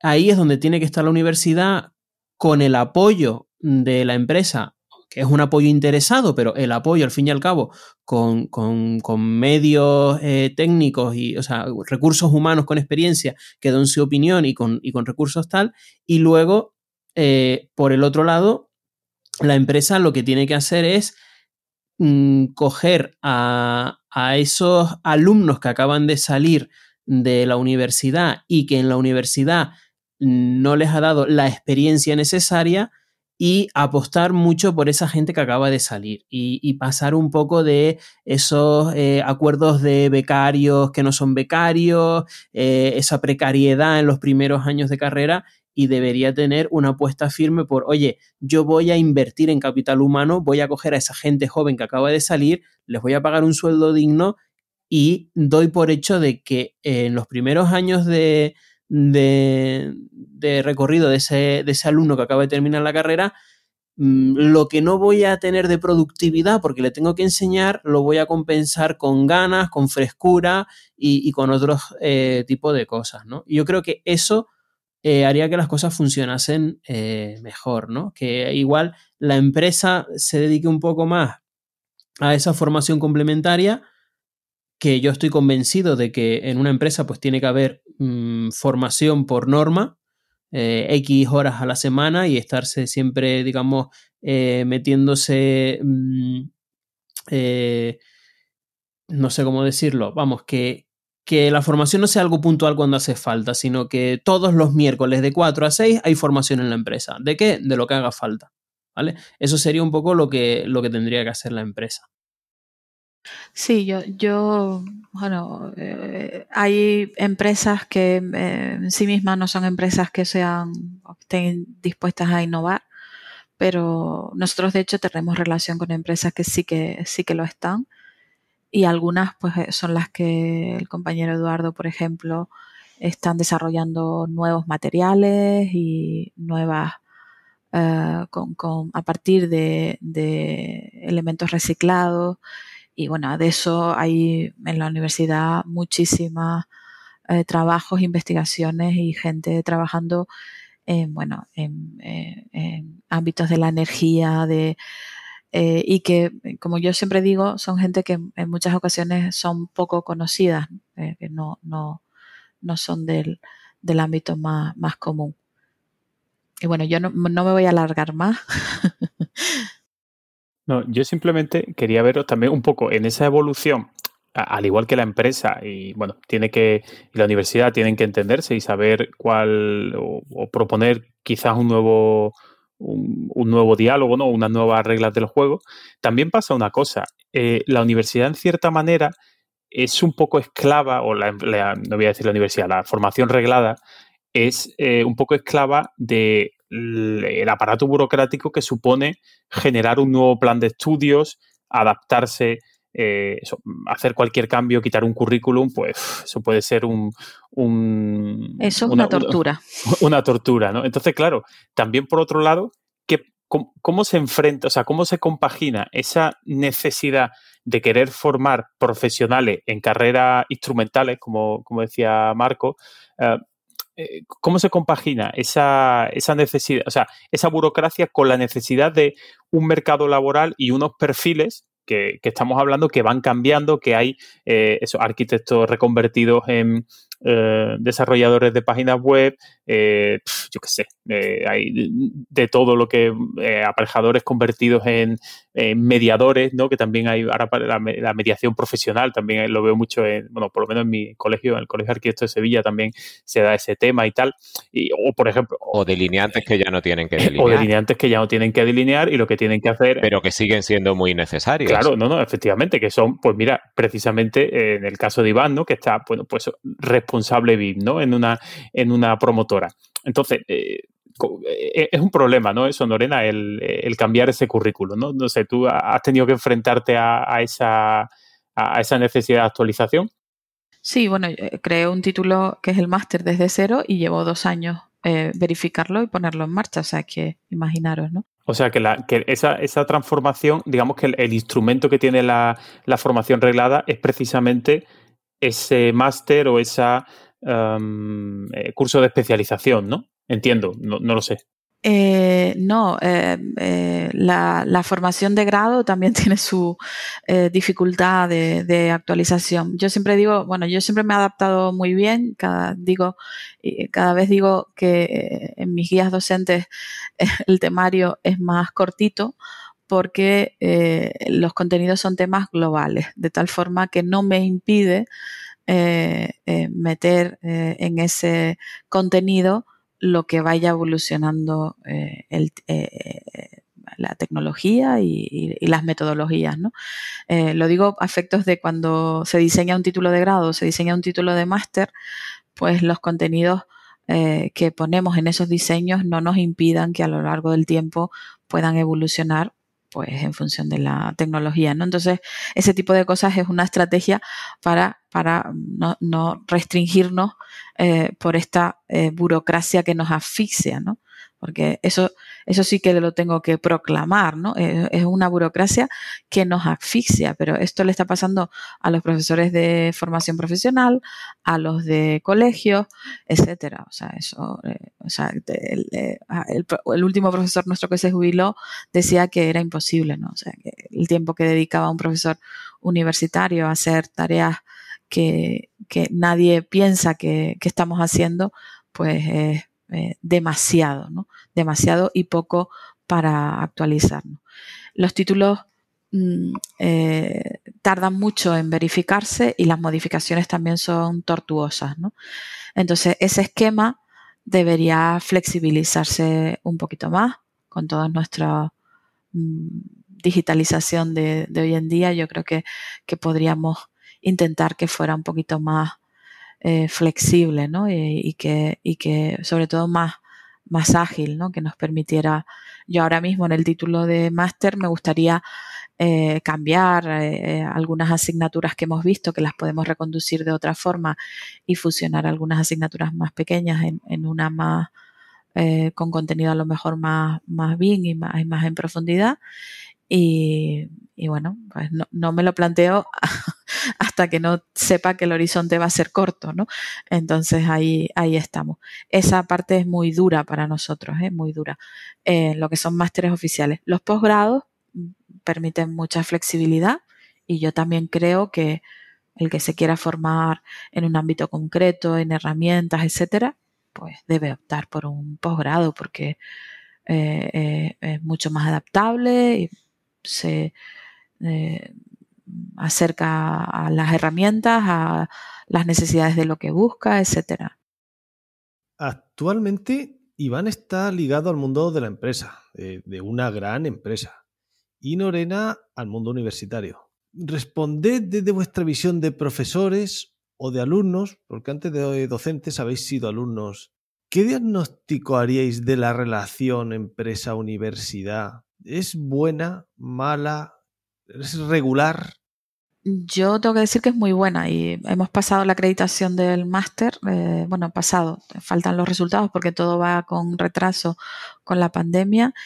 Y precisamente en ese proceso de evaluación que nos han hecho desde, desde ANECA, desde Madrid, han participado las empresas con las que colaboramos mm, en el máster, no en práctica, sino en el desarrollo de los trabajos fin de máster y eh, el panel evaluador nos ha dicho que se han quedado sorprendidos con, con eh, la buena perspectiva que tenían las empresas de los alumnos que han desarrollado los TFM, los trabajos fin de máster con ellos. O sea que sinceramente es muy buena. Pero eh, en esto hay de todo, en el sentido de que yo me he encontrado pues no sé si querer, sino compartir con alguna responsable de alguna empresa, pues estos temas del BIN, ¿no? De esta temática en la que estamos, y bueno, y no tener visión, muy poca visión acerca de, de, de esto, ¿no? Lo que hablaba antes Iván, que seguro tiene más experiencia en esto, ¿no? Iván. Hombre, yo como, más que nada, o sea, mi experiencia como alumno eh, y yo, yo, como alumno siempre he sido muy exigente y, eh, digamos, eh, no, no sé si decirlo, no le tenía mucho respeto a la autoridad, ¿no? El, profesor que no valía para, para enseñarme se lo decía y eso me ha traído más de un problema. Y en la empresa, al final lo que veo es una cosa común, tanto como alumno como en la empresa, y es que tenemos un problema muy serio de analfabetismo digital, por decirlo así. Es decir, eh, no sabemos de tecnología y por eso cuando llega algo como el BIM nos cuesta tanto, pero el problema no es ni siquiera que no, que no sepamos de tecnología, sino que no le damos importancia a no saber de tecnología. ¿Vale? Esto es como hace 200 años cuando había mucha gente que no sabía leer y escribir y decían, pero es que mira, yo soy alfarero, no me hace falta. ¿Vale?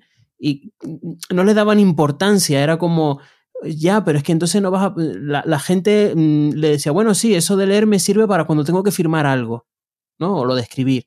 Y creo que ahora, 200 años después, estamos teniendo el mismo problema. Llegan cosas como el BIM, que fundamentalmente es transformación digital, y nos pilla a todos mm, descolocadísimos y, no sabemos por dónde cogerlo. Llega una pandemia y tenemos que hacer un esfuerzo mental brutal para entender cómo poder hacer teletrabajo y, nos cuesta un montón llegar a, cosas.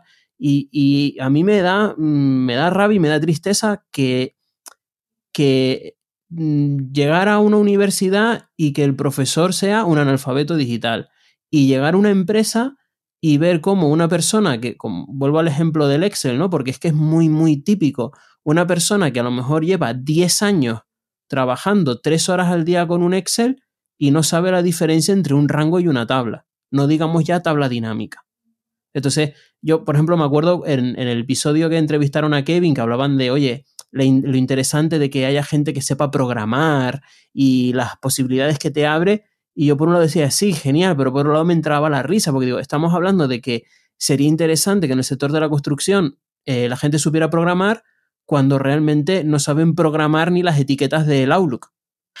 Sí. Entonces, y, y, el problema no es que no sepan etiquetarlas, es que no lo consideran un problema grave, y lo es. Es un problema grave de productividad en la empresa y es un problema grave eh, en la universidad que, que tú vas, dice, no, los nativos digitales y todo esto. Tú vas a cualquier, a cualquier aula de la universidad o de un FP y le preguntas a los alumnos qué es Dropbox y no saben lo que es Dropbox. Y dirás, Iván, estás exagerando. Hagan la prueba. porque yo la he hecho. Iván, has eh, perdona, Javier, ibas a decir algo. No, que sí, que, digo que, una cosa tan sencilla como aprender a gestionarse el correo electrónico, unas simples reglas que, eh, que te ordenen un poquito el correo, eh, es impensable. Yo creo que lo haga la mayoría de la, de la gente. O sea que para mí los nativos digitales son mentiras, lo digo. Sí. Bueno, pero a ver, los nativos digitales, mm, eh, mm, yo es que inauguraría el tercer bloque, aunque tengamos que volver en algún momento puntualmente, eh, mm, ese que, eh, he denominado enseñanza oficial y contexto temporal. Vamos a pasar del contexto empresarial al contexto temporal o cronológico, como si no tuvieran nada que ver. Porque a los centros de enseñanza están empezando a llegar o lo van a hacer pronto vale, no los llamemos nativos digitales, pero chicos eh, hipertecnificados, desarrollados en mundos virtuales interconectados, donde además la presencialidad es cada vez más innecesaria. En fin, mm, bueno, pues no sé si eso es lo que eh, se corresponde con el concepto de nativo digital, pero yo creo que por ahí van los tiros.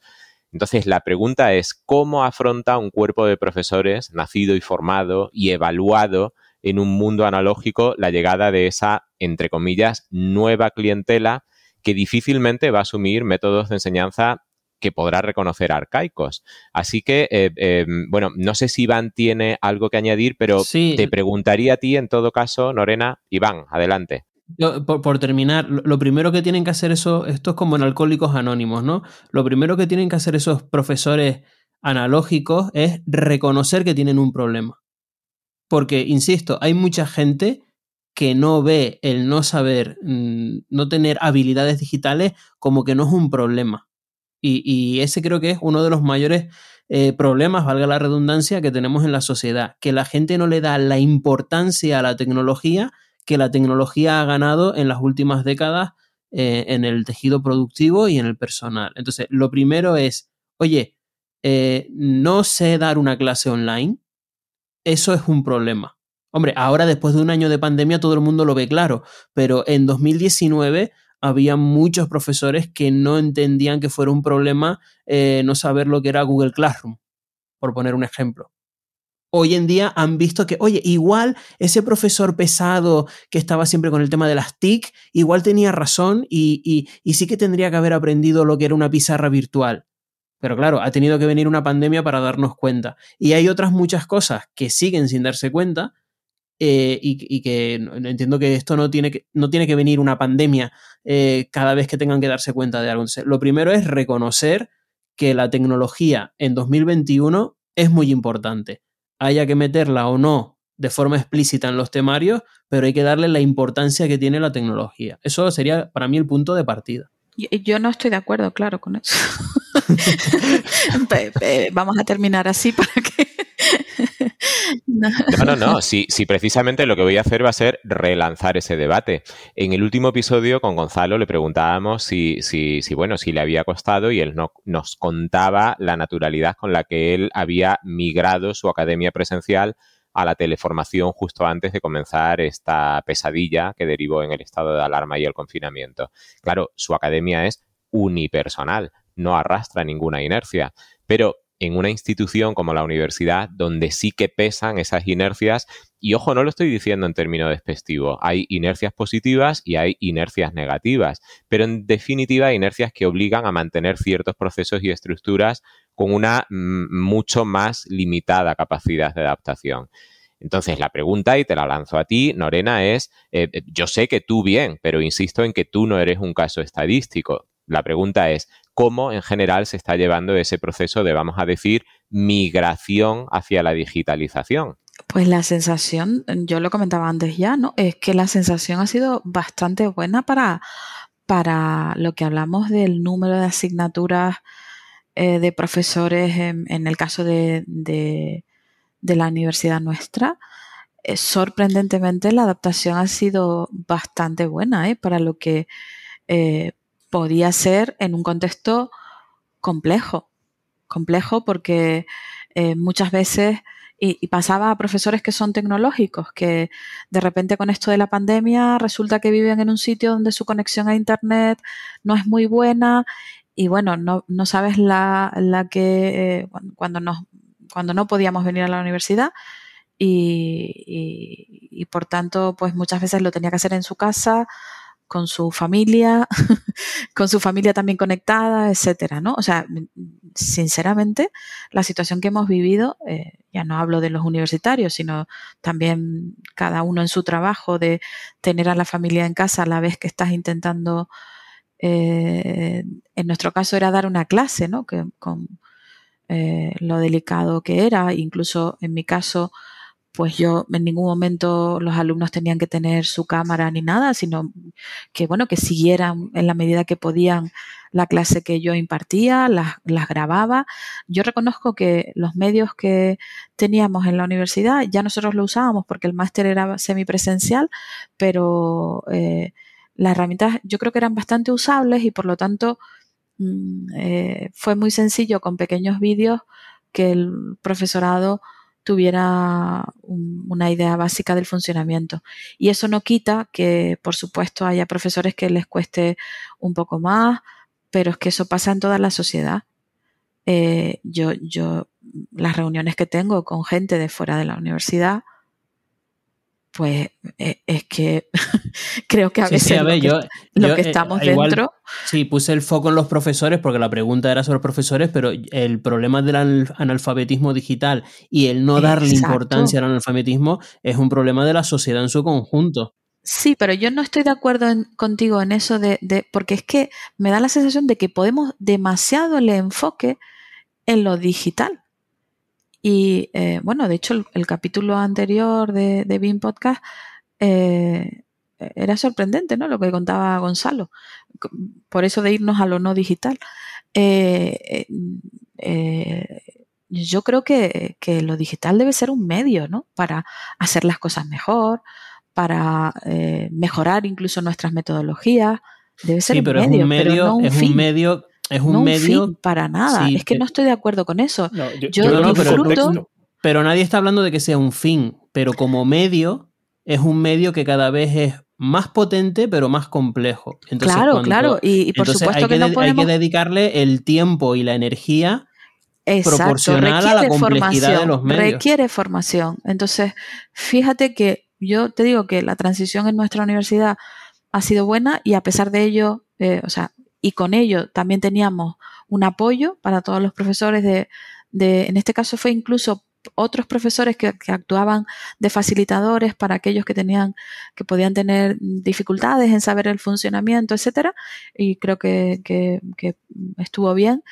Eh, pero creo que lo digital, pongamos el ejemplo que siempre están poniendo de, lo- de- de los responsables de las grandes empresas tipo Google eh, y, lo que hacen con sus hijos y dónde los mandan y a qué escuelas los mandan y, cómo hacen que no toquen la tecnología durante, o sea, estos que eh, están usando o promoviendo la tecnología en todas nuestras vidas y que eh, somos inspeccionados eh, eh, de dónde vamos a través de nuestros dispositivos, resulta que mandan a sus hijos a una escuela en el que no usan la tecnología, ¿no?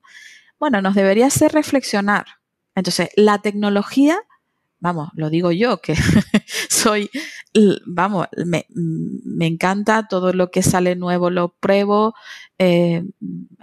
estoy en ello todos los días, pero la tecnología, sinceramente, no, no se debe pervertir en que sea un medio en sí mismo. No digo, Iván, que, que tú lo comentes en ese sentido para nada, sino que, que no se transmita esa idea de que la tecnología en sí mismo eh, es el fin, porque, porque yo veo profesores que dan unas clases magníficas al lado mío, magníficas, y que dan una clase tradicional y que los alumnos salen encantados.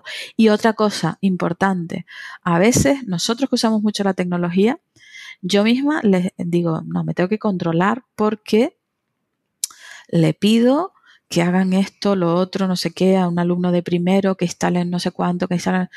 Y claro, digo, bueno, me he pasado, los vuelvo locos, ¿no? O sea, y, a lo- y me doy cuenta que a veces el alumno prefiere eh, la sencillez, ¿no? Entonces trato de ser comedida en, en, bueno, en centrar las, porque también son alumnos de primero los que son de primero, ¿no? Los, de máster es otra cosa.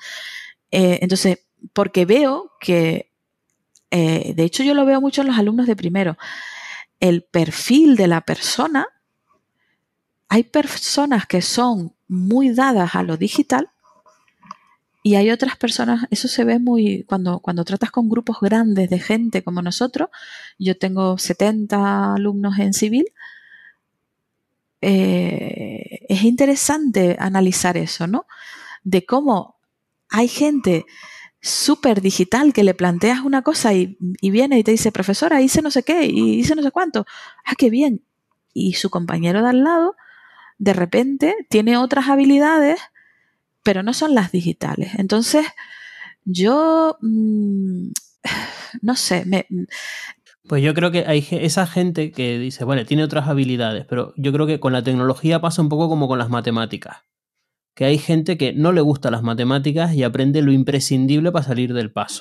Sí. Pero la realidad, la realidad laboral y la realidad personal es que las matemáticas son súper importantes en tu vida, desde para pedir una hipoteca, para llevar la contabilidad de tu casa o eh, evidentemente en tu trabajo para analizar las cosas bien. Entonces, que no te gusten las matemáticas o que no tengas una mente eh, con una capacidad espacial o, o numérica para las matemáticas, no te exime de decir que las matemáticas son secundarias y que las vas a tocar por encima. Tienes que meterte igual y habrá gente que le cueste más y habrá gente que le cueste menos. A lo mejor el que, el que sabe mucho de tecnología eh, le cuesta más hablar en público y a lo mejor el otro, o sea, cada uno tendrá que esforzarse en lo suyo. Pero lo que el, fallo que yo veo es que la gente dice, evidentemente la gente no tecnológica dice, no me hace falta la tecnología o voy a aprender lo mínimo. Y son esas personas que llegan a un trabajo, el primer día de trabajo le enseñan que en AutoCAD se, se, apaga y se enciende la capa en la bombilla y se pega 15 años trabajando en AutoCAD sin usar el espacio papel. Pues eso Eso no puede ser, porque esa persona lleva 15 años siendo menos productiva de lo que podría simplemente por una falta de interés. Y digo, ahí, lo has dicho, ahí lo has dicho, es una cuestión eh, de, actitud personal, ¿no? Que, a lo mejor es por lo que hay que ir también y, yo creo que hay que fomentarlo. Claro, pero igual que, igual que en el colegio, igual que en el colegio se intenta fomentar que las matemáticas son importantes, eh, o, saber tomar apuntes, otras cosas, creo que al mundo educativo le falta poner la tilde en que, eh, o el acento, mejor dicho, en que las tecnologías son importantes, porque no puede ser que una persona llegue a la universidad después de un bachillerato y después de un tal, sin tener habilidades básicas. Y habilidades básicas no me refiero a que sepa mandar WhatsApps o que sepa hacer un TikTok. Eh, habilidades básicas es saber si estás conectado a la Wi-Fi o a la red. Habilidades básicas, saber es eh, que eh, puedes hacer control V o Windows V. Habilidades básicas es saber. Eh, pues, pues, no lo saben, no lo saben. Pues tenemos eso, eso es un fallo, es un fallo de la sociedad y que entiendo que la comunidad educativa desde las primeras etapas tiene parte de responsabilidad en, que la gente no llegue a, a esos niveles mínimos de conocimiento, por mucho que sean medios y por mucho que sean herramientas. Sí, eh, la, la, realidad es que, que los estudiantes llegan con niveles muy, muy dispares. De hecho, yo lo estoy viviendo ahora con, con mi hijo en segundo de bachiller y están haciendo, bueno, hasta una página HTML, temas de programación y en cambio en, en, en otros sitios depende un poco, pues, bueno, del profesor de tecnología o el profesor de TICS o el profesor un poco que les, que les imparte, eh, si se mete más en eso o no, pero no solo eso. Lo que yo estoy viendo es que a mi hijo, por ejemplo, le encanta y, lo desarrolla mucho, pero él mismo me dice que eh, pues de repente otros compañeros, ese no es su interés. Por eso digo que la, actitud ante esto también es importante. Sí que es verdad que estoy de acuerdo contigo que tiene que haber una, una mínima formación. Yo creo que se hace mucho y nosotros incluso en las asignaturas lo intentamos hacer, eh, pues con, temas de utilizar un esto compartido, un, un, Sí, un Google Drive o cosas de estas. Sí, un entorno compartido. Nosotros utilizamos el de, el de Google en la universidad y una de las cosas que hacen, pues bueno, no lo instalan de forma local. Mira que no, que si lo instalas aquí funciona de esta forma y tal. De hecho, en, esta, en este último curso ya hemos grabado un pequeño vídeo en el que para que lo tengan como una habilidad desde el principio y que eh, no ocurra nada. Pero bueno, me he encontrado con gente de máster que ha tenido vamos a decir que estropicios en, su, en sus documentos por no tener una copia de seguridad, eh, o sea, y no, no utilizar un entorno, un entorno en la nube eh, o una copia de seguridad, ¿no? Ya teniendo una carrera de arquitectura. eso, eso es lo que eso no puede pasar. Eso, no, puede, pasar, Bueno, me pasó este año y eso no puede pasar, ¿no? No puede pasar que, eso sea así. Independientemente de que la tecnología o las matemáticas sean un medio, sean un fin, lo que tenemos claro es que son necesarias. Y lo que podemos, algunos podemos entender como básicas, habilidades básicas de tecnología, otros pueden entenderla como medio muy avanzado, como usar un Dropbox o compartir enlaces. Es cierto que es algo necesario y ya depende del punto de vista de cada uno lo de básico, o hasta qué punto se considera básico. Pero es que lo vives en el día a día. Vas a un cumpleaños, vas a una boda, tienes que compartir 200 fotos y la gente empieza a mandar las fotos por WhatsApp y no saben que pierden calidad, que se no saben que si eh, luego vas a revelar la Claro, y, luego llegas al, llegas al siguiente nivel en el mundo empresarial y tienes a gente que lleva 15 años usando WeTransfer y no salen de ahí. Entonces, eh, esa falta de interés por, por, por querer mejorar no lo sé. Eh, pero, pero, es actitud, ¿eh? Tiene un componente a mí, siempre como tengo muchos alumnos en primero, en el grupo de primero, cada curso que empieza, Yo siempre digo que ellos tienen 18 años y yo tengo un año más siempre. que, por eso trato de recordármelo continuamente, ¿no? Que ellos siguen teniendo 18 años y yo tengo un año más siempre. Eh, la actitud eh, que tú ves en unos estudiantes y la actitud que tienen otros es distinta, ¿no? Eh, yo creo que muchos de ellos se empiezan a moldear cuando van viendo determinados contextos, pero no es sencillo, esa actitud eh, yo creo que las carreras la moldean, ¿no? Esa actitud. Yo creo que en todo en esta vida hay tres tipos de actitudes. En cualquier aspecto que miremos, en la universidad, en, el de para lo que me pagan, bastante hago.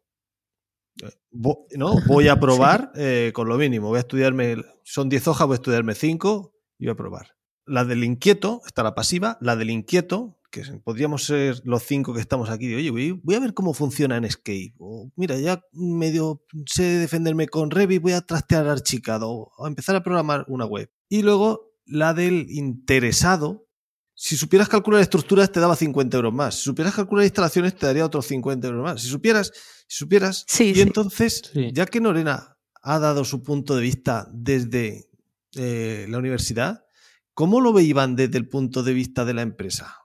que voy a entrar en algo un tanto personal antes de llegar a, la parte personal de, este episodio. Como hemos comentado, no es ningún secreto que tú has hecho una apuesta personal ante la imposibilidad de poder compatibilizar tu puesto actual en AELCA con tu deseo de vivir en tu Tenerife natal. Una de las, vamos a decir, rémoras de la visión profesional tradicional es la exigencia de la presencialidad en la empresa. Tú tienes muchas experiencias en teletrabajo y muchas horas de vuelo al respecto, con esto, hilando con lo de la tecnología que decíamos. Pregunto, ¿crees que es posible el teletrabajo sin menoscabo de la relación profesional? Ventajas e inconvenientes de ambos. ¿Y la teleformación es tan posible como el teletrabajo? Pues mira, la primera pregunta, un sí rotundo. ¿vale? Eh, sí que es verdad que si te pones a leer estudios, informes y demás, eh, hay estudios que demuestran que el teletrabajo eh, puede afectar sobre todo a procesos creativos o resolución de problemas muy complejos, ¿vale? Porque ahí el tú a tú pues es, es mm, mucho más poderoso que estar a lo mejor en una videollamada pero mm, yo sigo pensando que eso es por eh, una falta de dominio de herramientas que nos permitan interactuar en remoto. ¿vale? Eh, y pongo un ejemplo. El día que mm, nosotros podamos ponernos unas gafas de realidad virtual y tengamos enfrente nuestra a nuestros compañeros de trabajo en un entorno virtual con una mesa, estaremos trabajando en remoto y no habrá ninguna diferencia ni ningún menoscabo eh, en trabajar en remoto. Entonces, trabajar en remoto, yo soy un fiel defensor y creo que hay, evidentemente, en las profesiones que se puede trabajar en remoto. No estamos hablando de un camarero ni, ni de un taxista. Pero las, bueno, y un taxista entre comillas, porque ya está empezando a haber tecnologías que hacen que el conductor del camión esté en una central o al controlador y el camión vaya solo por la calle. Pero bueno, por centrarnos. Eh, el trabajo, el, teletrabajo mm, no tiene ningún problema. Lo que pasa es que conlleva una gran carga de dominio de nuevas tecnologías para que no surjan esos problemas. Evidentemente, si no tienes ese dominio, el teletrabajo hace agua. Si tienes ese dominio, no. ¿Vale? Y eso ahí, mi opinión es muy tajante. Es un tema de dominio de las telecomunicaciones y de herramientas de eh, de colaboración en remoto y demás. Y de hecho hay muchas empresas en el mundo como GitHub o eh, eh o sea, hay muchos ejemplos de que se puede tener una empresa 100% remota en la que sus empleados quedan una vez al año, como el que hace la cena de Navidad, y ya está, y son empresas de éxito, ¿vale? Eh, igual no se puede aplicar tan exagerado, 100% todo es remoto en todos los sectores, pero sí se puede aplicar mucho más de lo que se está haciendo ahora, que es, mm, bueno, no confiábamos en el teletrabajo, ha venido una pandemia a obligarnos a hacerlo y ahora parece que, oye, uno o dos días en casa a la semana tampoco está tan mal, ¿vale? Entonces, mm, pero bueno, que, sí que se puede hacer, ¿vale? Y, aquí siempre... Mm, se pone el foco a lo mejor en, las personas, ¿no? Es decir, ¿el teletrabajo es bueno para las personas? Por supuesto, eh, no voy a hablar conciliación, eh, horas perdidas en transporte, eh, ya como sociedad, reducción de, de CO2, bueno, un montón de historias. Pero yo es algo que he intentado hacer pedagogía y es que el teletrabajo tiene muchas ventajas desde el punto de vista más egoísta para la empresa. Y es que eh, reduces, el teletrabajo de, forma masiva, no eso de dos días en casa, sino el teletrabajo de voy a la oficina una vez al mes. Pues ese teletrabajo tiene ahorros en costes de alquiler, facturas de la luz, calefacción, todo eso. Está demostradísimo también que cuanto más teletrabajo hay menos bajas, eh, que eso al final a la empresa le importa. Eh, tienes mucha más resiliencia como empresa. Tú imagínate eh, que estás en la oficina, hay 200 personas en la oficina y se va Internet. Pues 200 personas que se quedan sin Internet. Si cada uno está en su casa y se va el Internet, pues se le va el Internet a uno o a dos si viven en el mismo barrio, pero los otros 198 siguen trabajando. Eh, no tienes problemas de que un día haya un atasco en la ciudad o una pandemia, que ahora parece que no es algo tan raro, y, y veas completamente afectado tu trabajo. Entonces, es una seguridad brutal que tengas la gente preparada para trabajar en remoto. Y lo último, y aquí ya me pongo el sombrero de empresario explotador, eh, con una filosofía y unos medios de 100% teletrabajo, puedes conseguir talento lejano. Y talento lejano, en el caso de un país como España, con Latinoamérica eh, hablando el mismo idioma, también es talento más barato que alguno dirá, ya, pero eso a mí como empleado me fastidia. Bueno, a lo mejor viene una empresa alemana y te contrata, o una empresa sueca y te contrata viviendo en tu verano maravilloso de Marbella. O sea que no, no, tenemos que ver la deslocalización solo como que van a venir de otros países a quitarnos nuestro trabajo, sino como que nosotros también tenemos más oportunidades laborales en otros países que antes no. Entonces yo, vamos, es que no puedo decir eh, nada, nada que sea manifiestamente malo del tema del teletrabajo. Está claro. Hay que reconocer que, al menos en nuestro sector y en nuestras actividades, el teletrabajo es viable. Hay otros que necesitan ser presenciales, hay otro que incluso una videoconferencia no consigue lo que algo presencial, pero nuestro mm, trabajo se puede desarrollar desde casa. Incluso, incluso me ha pasado, o sea, en, Estados Unidos, que sigo mucho las noticias, el tema de ser dirección facultativa, que dice, bueno, sí, nuestro trabajo, los de oficina, pero los que estamos todo el día en la obra dándonos el sol, que evidentemente el que está poniendo ladrillos no puede hacer teletrabajo, pero eh, ciertos eh, roles como, eh, pues eso, hacer una visita de obra, la cantidad de tecnologías que han surgido, bueno, no han surgido, que se han potenciado en el último año y medio para que la gente pueda hacer visitas en remoto con cámaras inteligentes puestas en los cascos de los peones que van detectando los cambios. Eh, bueno, lo que ya conocíamos todo de los láser escáneres. O sea, hay muchísima tecnología que nos permite hacer el teletrabajo, incluso en cosas como una visita de obra, y que no las hacemos simplemente por la falta de conocimiento, de dominio, o que a lo mejor algunas de esas tecnologías son demasiado nuevas y tienen un coste alto. Pero yo, por ejemplo, en AELCA, que somos una promotora que tiene promociones por toda España y, tenemos técnicos, a lo mejor un técnico de obra de, no sé, mm, que está en la delegación de Galicia. A lo mejor ese técnico tiene obras en Asturias o tiene obras incluso en Cantabria. Las horas de coche que tiene que hacer ese técnico que cobra una pasta, siempre insisto, desde el enfoque de la empresa, porque a quien hay quien convencer es a la empresa, eh, eh, metiendo tecnologías como estas cámaras eh, con inteligencia artificial y demás, es que sale a cuenta y ahorras un montón. Y es, o sea, es que vamos, podría estar hablando horas de esto, pero es que para mí en mi cabeza es tan evidente que es el futuro y debería ser el presente que, que en fin. Pues yo, si me lo permitís ya, y a riesgo de robaros un par de minutitos más, simplemente, porque ya estamos rozando las dos horas y media. Rogelio ahora mismo de Vinra le está dando un, pirriaque de tener que escuchar un episodio tan largo. Simplemente... Para, mí esto es, para mí estos son los episodios de un mes y medio. Sí, totalmente.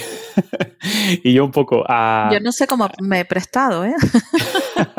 Madre mía, que, hay que ver cómo estamos quedando. Yo simplemente para poner la guinda, ¿no? Y un poco, eh, venga, como homenaje a Binras, con esos eh, tips que, que, tienen ellos, os pediría tanto a Norena como a Iván, a Iván y a Norena, que dierais un tip, una receta que daríais a los docentes para hacer este reciclaje, esta transformación, esta mejora hacia lo digital. Dos minutos nada más, simplemente, pues yo apostaría por esto y yo apostaría por esto otro.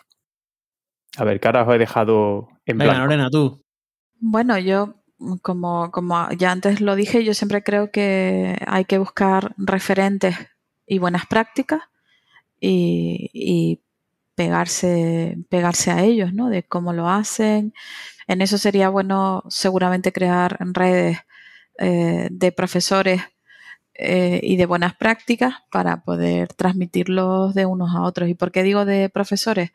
Porque en algún momento también me han dicho es que el contexto universitario y de la formación reglada, evaluada, títulos eh, oficiales evaluados por ANECA, pues es distinto de formación a lo largo de la vida o de formación continua. Entonces, por eso creo en, en, esas redes que pudiéramos formar a través de los congresos que se hacen docentes. Ahora mismo, dentro de poco, tenemos un seminario de especialización en ese sentido de, también de, es un congreso de profesores de, de expresión gráfica y hemos introducido un taller BIM. Pues bueno, eh, en eso creo yo y además no solo lo creo, sino que lo promulgo, lo promuevo y, en eso trabajamos todos los días, en, crear esa permeabilidad a que la gente vaya viendo cómo funciona y lo vaya de esa forma incorporando a su materia. Para esto solo hay que tener mente abierta y estar dispuesto a equivocarse, básicamente. Sí, yo creo que el, el, el, tip sería que alumnos y profesores, todos, y la sociedad en general, tiene que tomarse eh, la tecnología como una habilidad que tienen que cultivar eh, en el día a día. Esto es como ir al gimnasio. Tienes que ir eh, todo el año para que cuando llegue el verano estés en forma, ¿no?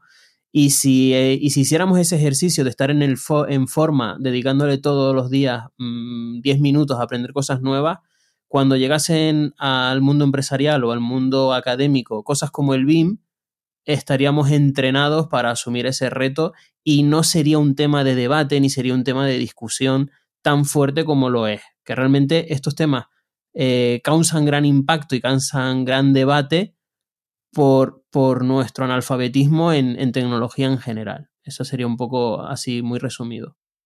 Pues pareja, aquí Marco pone punto final. pues nosotros encantados.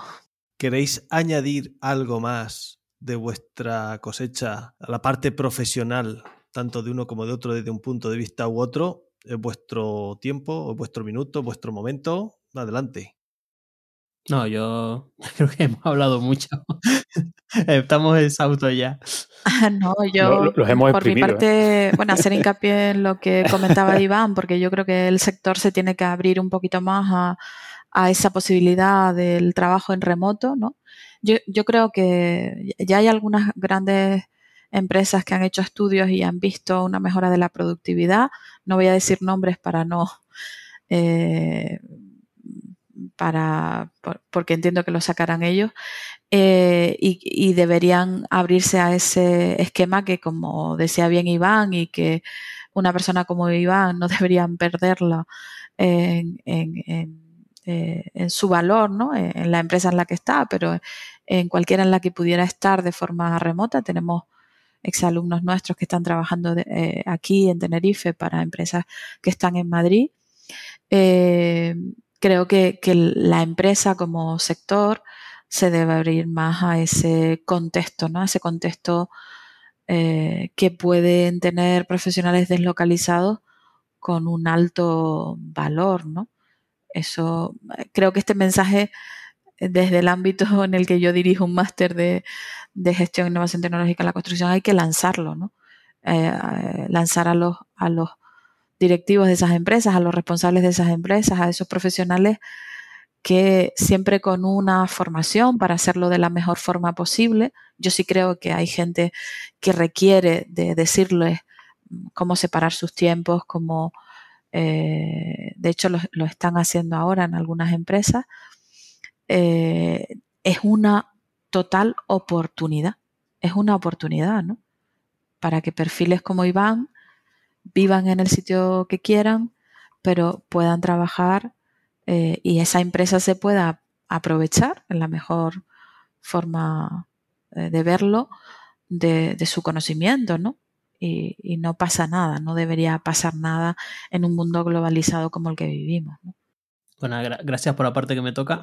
Era, era porque, a ver, si el que resiste hasta el final es capaz de escucharlo, pues le transmitimos también ese mensaje, yo creo, importante, ¿no? Hablamos de pandemia, de que todos nos hemos digitalizado, pues, pues yo creo que debemos, debemos hacerlo, ¿no? Debemos yo creo que muchas empresas lo empiezan a hacer ya, pero se resisten. ¿eh? Cuando escuchaba algunas cosas que tú comentabas, Iván, pues se resisten mucho más de lo que de lo que de lo que se supone en un contexto de empresas que hacen innovación con Bing, eh, con, modelos de información. Siempre, siempre quedarán últimos reductos galos que hay que derrotar. pues viendo esto, Mm, ¿Nos contáis cositas sobre vosotros en un test de Viero en plan telegrama? El test de Viero hoy tipo test. Que Rogelio tiene que tener ya la vejiga que le explota. vale. Test de Viero, que Viero también es canario. Sí, otro muyallo.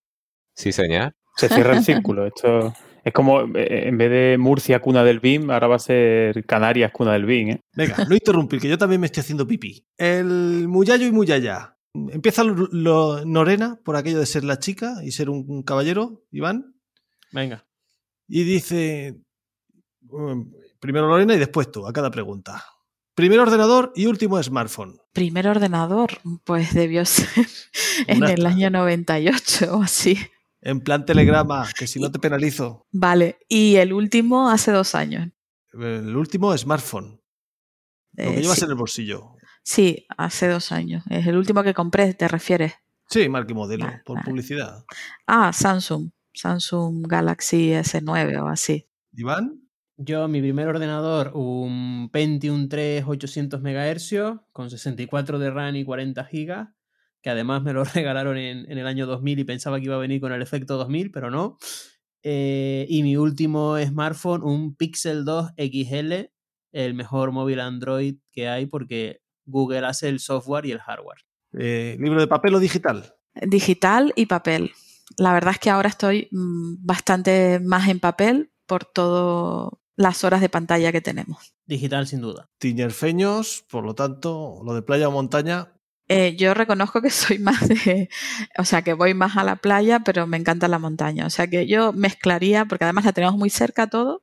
Sí, igual. Me encanta el senderismo, fui scout, eh, me encanta la playa, en la playa me gusta hacer castillos de arena, o sea que disfruto de los dos sitios por igual. Y en Canarias pues tenemos la suerte de tener las dos cosas a 10 minutos siempre. Cocinillas. Yo soy un desastre en la cocina, o sea, mis hijos me sufren. Iván. Yo soy el mejor pinche de mi mujer. ¿Con qué comida os chupáis los dedos ambos? con la tortilla con cebolla y mato dos preguntas de un tiro. Toma, dije, en tu vejiga está más llena que la mía.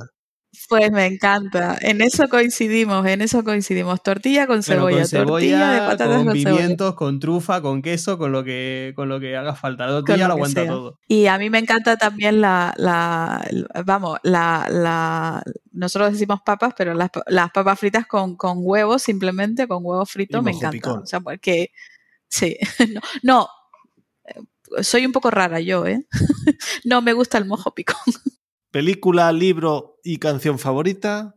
Bueno, yo era mucho de, Alejandro Sanz y de me encanta. Ahora escucho lo que me pone mi hijo, o sea, literalmente.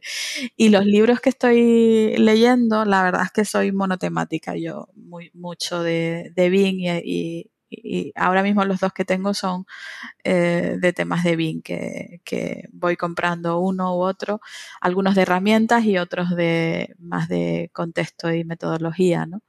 y, son los que tengo ahora en mi mesilla de, noche. De hecho, el último que compré en la biblioteca era de Civil 3D, que o sea que es muy monotemática yo. Iván.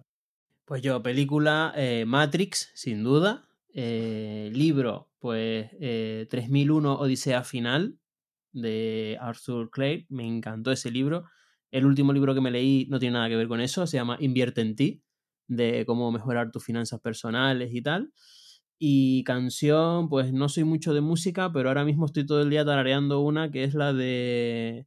Em, ¿Cómo es? Eh, I love my occupation because. Eh, ¿Cómo es? No, a ver. I'm vacation because I love my occupation. Que creo que me representa, ¿no? Que, que estoy siempre de vacaciones porque hago mi trabajo. Y estoy todo el día tarareándola. Película me, me despisté, pero El Club de los Poetas Muertos es la película. me encanta. Esa, esa es mi película. Y Aitana es la que escucho últimamente con mucha frecuencia, ¿no? Aparte de que siempre había escuchado mucho a Alejandro Sanz. La afición de cada uno. Afición, afición. si te lo tienes que pensar, malo. Sí, malo, malo, malo. La verdad es que me gusta mucho leer, entonces, pero leer de, cosas de, relacionadas con, el trabajo y con las noticias. Entonces, eso es lo que suelo hacer eh, cuando tengo tiempo libre, aparte de lo, lo poco que deja la familia, ¿no? Porque los hijos ya no son tan pequeños, pero hay que dedicarles mucho, mucho tiempo. Pues mis hobbies, bueno, lo dije antes, ¿no? El, senderismo, mm, menos, lo practico menos de lo que me gustaría, pero el senderismo y luego eh, los juegos de mesa. Soy el típico que queda con los amigos una tarde para jugar un Catán, un Dixie, todo esto me, gusta mucho. Nunca gano, pero soy el que dinamiza y el que compra los juegos nuevos y el que los explica. Y evidentemente, pues eh, en el fondo también mi trabajo es mi hobby y si no fuera así, pues no haría el Bin Lever, el podcast y todas las cosas en las que me meto, ¿no? Episodio de Bin Podcast que más os ha hecho a disfrutar fue... Voy a ser transgresora aquí porque ya les he dicho a ustedes por activa y por pasiva que los podcasts de tanta duración no son lo mío, pero porque tengo poco tiempo para, para escucharlos. Pero escuché el, el, de Gonzalo y a mí me pareció muy interesante el, el anterior y creo que he escuchado alguno también que ahora no recuerdo cuál era. No, no puedo decirles cuál era porque no me acuerdo. Que, también me pareció muy interesante, pero no. A ver, Iván, sorpréndenos. ¿Con qué te disfrutaste tú? Pues mira, yo que como, como, como podcaster, que estoy aquí al pie del cañón defendiendo los podcasts, yo los escucho prácticamente todos. Y eh, me gustó el de Alba Fernández, me gustó el de Roberto Molino.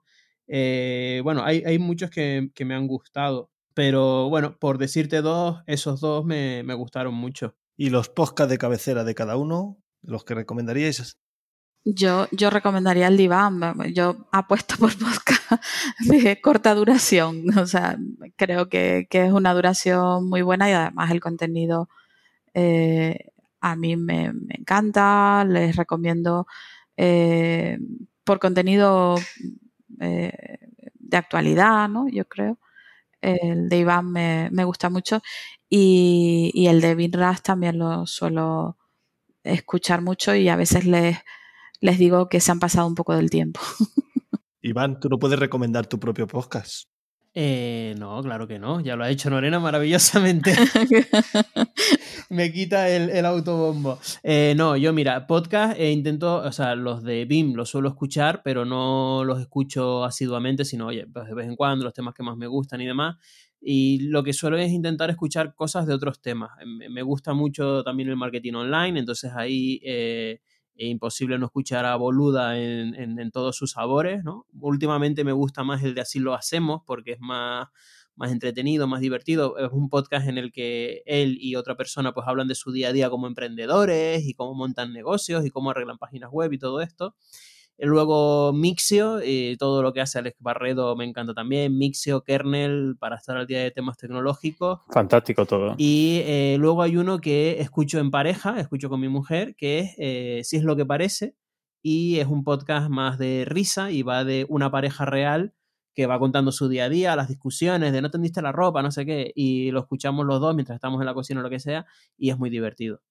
Y con esto acabamos el test de Viero. Siguiente. Yo mantendría el formato tipo test y además te diría a ti, José, que las que sé que tienes te las guardaras para el siguiente programa y rápidamente diccionario geográfico de la construcción. ¿Tenéis algo por ahí, Norena, Iván? Eh, pues no. O sea, palabras canarias hay para aburrir, desde gaveta o tenis o yo qué sé, millones, pero específicas del mundo de la construcción. Eh... Yo no sé si el sacho ustedes lo usan como palabra de... Uy, el sacho yo no sé lo que es. ¿No? Siempre. Ah, vale, pues una asada. Pues claro. es una asada. Y aquí se usa, se usa mucho en la construcción. Es el único que se me ocurría así un poco eh, distinto, ¿no? Que no solo en la construcción, pero en la agricultura también, también se usa eh, y se usa mucho. Un azaón en mi pueblo.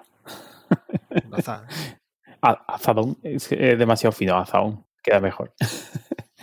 pues muy bien, oye, pues de verdad, no queríamos robar. Muy... Bueno, José, tú tenías una palabrita de las tuyas. Si tú quieres decir una que así se, a ti sé que te Venga, gusta. dos y rápidas. Hoy me quedo en mi mundo. El litri es un clásico. Hombre, eso es lo que se bebe en el parque en vez de ir a clase, ¿no? No, avisa, avisa la al litrona. ya lo sé, hombre. el, litri, el, litri, el, electricista, ¿no? El litricista, exacto. Bueno, por favor. Yo soy hijo del litri. Y un, y un line. ¿Y si ponemos aquí un line? Un do... Yo que lo pronuncio así prácticamente, o sea que tampoco me sorprende. la gente ve que, que, lo pronuncia correctamente es downlight. Una luminaria LED redonda, cuadrada, empotrar. Una, una, familia por cara, sí. o con anfitrión de techo. ¿Despedimos o queda alguien por ahí que.? No, pues Mira, yo, yo te puedo, yo... Te, completamente Venga, off topic, te puedo contar eh, el origen de guagua. Pues sí, el autobús. Ah, mira, pues eso no lo sabía yo. Que es una palabra que, que eh, no, no, tiene nada que ver con la construcción, pero bueno, que mucha gente nos identifica a los canarios porque decimos guagua y les hace mucha gracia. Guagua eh, viene de que en Cuba eh, había una empresa de autobuses eh, con sede en Washington y la empresa se llamaba eh, West Washington. Y entonces, pues de acortar el nombre decían, oye, que viene el Guagues, Guagues, y al final se quedó como guagua y lo importamos nosotros en, en Canarias, la guagua. Ah, pues mira, no, no lo sabía. Anda. Se lo voy a contar a mi hermana y la voy a sorprender. Voy a decir, tanto tiempo que llevas tú en Canarias, seguro que no sabes eso. A ver, a ver, ahora cuando, cuando colguemos la voy a llamar y se lo voy a preguntar. no, yo tampoco, ¿eh? No lo sabía. o sea que. con, la de, con la de palabras chulas que hay allí, por Dios. En fin. Bueno, oye, de verdad, que no queremos robar más tiempo, que ya no queremos perder los tres oyentes que, que nos quedan, que han llegado hasta, hasta este tiempo. Hemos superado eh, a Share Coordinates. Hombre, por favor. Nada, pues oye, Norena y Iván, de verdad los dos, muchas gracias por aguantarnos que llevamos aquí casi tres horas desde que quedamos a, la, quedamos a las seis y media, son las nueve y media, cinco y media hora local, ocho y media hora local en las Islas Canarias. Y de verdad, muchísimas gracias por prestaros a, darnos vuestro, vuestro punto de vista en este tema y por ayudarnos un poco a cerrar y a, cubrir todos esos ámbitos de, la, de lo que es la, formación y, cómo enseñar estos nuevos procedimientos, técnicas e incluso herramientas de, de, trabajo. Pues nada, por mi parte, muchas gracias. Tenía muchas ganas de venir eh, a este podcast, que era un poco el que me faltaba de, los, de los españoles, y yo me lo, he pasado, me lo he pasado muy bien. Y bueno, saben que me encanta hablar, o sea que por mí un placer. Sí, yo también igualmente. Yo encantada de, bueno, de que, de que hayan considerado que pueda aportar algo en, en la medida en la que estamos en, en, la docencia universitaria y en contacto con el mundo profesional. Y, y, encantada. Yo reconozco y creo que ha quedado en evidencia que tengo poco tiempo para seguir muchos de los podcasts, pero por falta de tiempo físico más que otra cosa. Eh, pero eh, la verdad es que hacéis un trabajo increíble, tremendo, ¿no? Eh, de, poner el audio, ¿no? De poner voz a, los profesionales del sector que están innovando en distintos ámbitos. Así que felicitaros por el trabajo y por, porque, bueno, al final esto es amor al arte, como digo yo, ¿no? Porque es sacar horas de donde uno no tiene para poder llevarlos a cabo. Así que felicidades y vamos a ver si puedo seguir eh, y repasarme todos los podcasts que, me quedan. Pero ya, ya digo que, es muy complicado para mí. Yo, tampoco los escucho los nuestros, así que no te preocupes, no te, sientas culpable. yo, lo me claro, como para escucharlo. Ya desde que José es el que edita, me he quitado esa parte. De todas formas, hay que decirle a Norena que su argumento es un poco inconsistente. Los de Iván duran media hora, pero publica uno cada semana. Binras, una hora cada dos semanas. Oye, pues nosotros tampoco los puedo, tampoco los puedo ver todos, ¿eh? que los puedo escuchar, quiero decir. Eh, la diferencia es que nosotros lo publicamos todo de una vez, cada mes, cada mes y pico. Sí. No, y de hecho son, eh, como digo, muy interesantes, o sea que no, pero que no, no me da, no me da el tiempo. No, y, y mi problema, uno de los problemas es que quiero, cuando lo estoy escuchando, estar atendiendo, o sea, estar atento a ellos, ¿no? Entonces, eso a veces es a lo mejor una dificultad, ¿no? De que, de que quiero estar pendiente de lo que dicen. Pero los de Iván son los que más escucho, pero tampoco los puedo escuchar todos, ¿eh? No, no, no es posible, no, mi tiempo no, no da para ello. Pero agradecer la, la labor de hacer esto porque yo creo que es importante, ¿no? Hemos visto, escuchado en ellos gente que está trabajando y que las, hemos podido escuchar gracias a todos ustedes los que hacen podcast, ¿no? O sea que, felicidades. Pues muchas gracias. Y gracias, como siempre, también aquí a, mi, a mis dos amigos. Marco, muchas gracias por, estructurar estas ideas en, tus fantásticos guiones y, evidentemente, pues, por, por tu, digamos, conexión y capacidad de llamar a la gente y convocarla. Nada, encantado de hacerlo. Me despido con un agradecimiento muy especial a Iván y Norena que se han prestado a este, bueno, experimento de hoy con protagonismo compartido. Y a Iván además, bueno, pues aprovecho para desearle todo lo mejor en esta nueva etapa que empieza y, y bueno, a Norena le pido que siga siendo referente y motor de cambio en la universidad, que yo creo que hace falta. Muchas gracias, Marco. Saludos. Y José, gracias también a ti, por supuesto que siempre eres, el que le da eh, el toque diferenciador a este podcast, porque Marco y yo somos más, más aburridos que tú, desde luego. El delineante del grupo. No, porque yo soy, como hemos dicho, el pupas. Sí, el Luisma. Como el Luisma es tonto, no, pero es que llevo una semanica que. es que pregunta cosas eh, en los grupos internos nuestros, nos, pregunta cada cosa de decir de apagar y encender ordenador. O sea, cosas que daría para un episodio entero. Algún día podríamos hacer un especial de las cosas que le pasan a José y su ordenador. Es lo que se viene denominando. Yo soy de lo que se viene denominando un imán de mierda. Esa es buena. Por cierto, que, hoy es jueves y si no han cambiado los planes, mañana viernes tenemos a José en los cursos de los viernes, ¿no? Mañana no. No, en junio, ¿no? Ah, no. En junio. Anda, yo pensaba que era mañana, tenía las palomitas ya. En junio. Eh, pues, podría haberme guardado para, como primicia. Eh, daros las pues gracias. ya, ya, te la ya, has dado la primicia, venga, ya has dado la primicia. que vas a salir. Venga, dilo ya, ya que estás, porque esto se publicará antes de junio, así lo puedes decir. Venga, ¿qué día y hora? Bueno, la hora es las 5 de la tarde, ¿vale? El, ¿Qué día? Próximamente en los mejores canales de Binras, una clase, bueno, si no magistral, sí la vamos a hacer, o voy a intentar que sea interesante. Curso de especialización. No, eh, de hecho va a ser para mayores de 18 años. Qué maravilla. para mayores de 18. es por crear hype para que vaya alguien. A ver si le van a cerrar el canal de Twitch por publicar lo que no pueden. Eh, yo creo que va a ser un poco distinto, o al menos lo que se va a comentar, o voy a intentar comentar, va a ser un poco distinto a todo lo que se ha estado viendo hasta ahora. Sí, tenemos que ser transgresores. Ahí a partir de ahora. ¿Y fecha, fecha no tienes entonces, José? Oye, que, que no deja... 4 de junio, creo que... 4 de junio, eh, pues ya está, pues eso dilo, que es que si no la gente no lo sabe. bueno, ya lo iremos diciendo, ¿no? Yo quería crear hype, pero es que sois... Os gusta spoilear. Bueno, si quieres publicamos... Como te decía, Norena, eh, que me encantaría tener una profesora como tú. Iván, no te voy a desear buena suerte porque no te va a hacer falta. Ya verás cómo todo va a salir mejor de lo que esperas. Esperemos, esperemos. Y hablando de formación, seguid formándoos, no hagáis como mis hijos, que les pregunté cuál sería vuestro colegio ideal y dice el que está cerrado.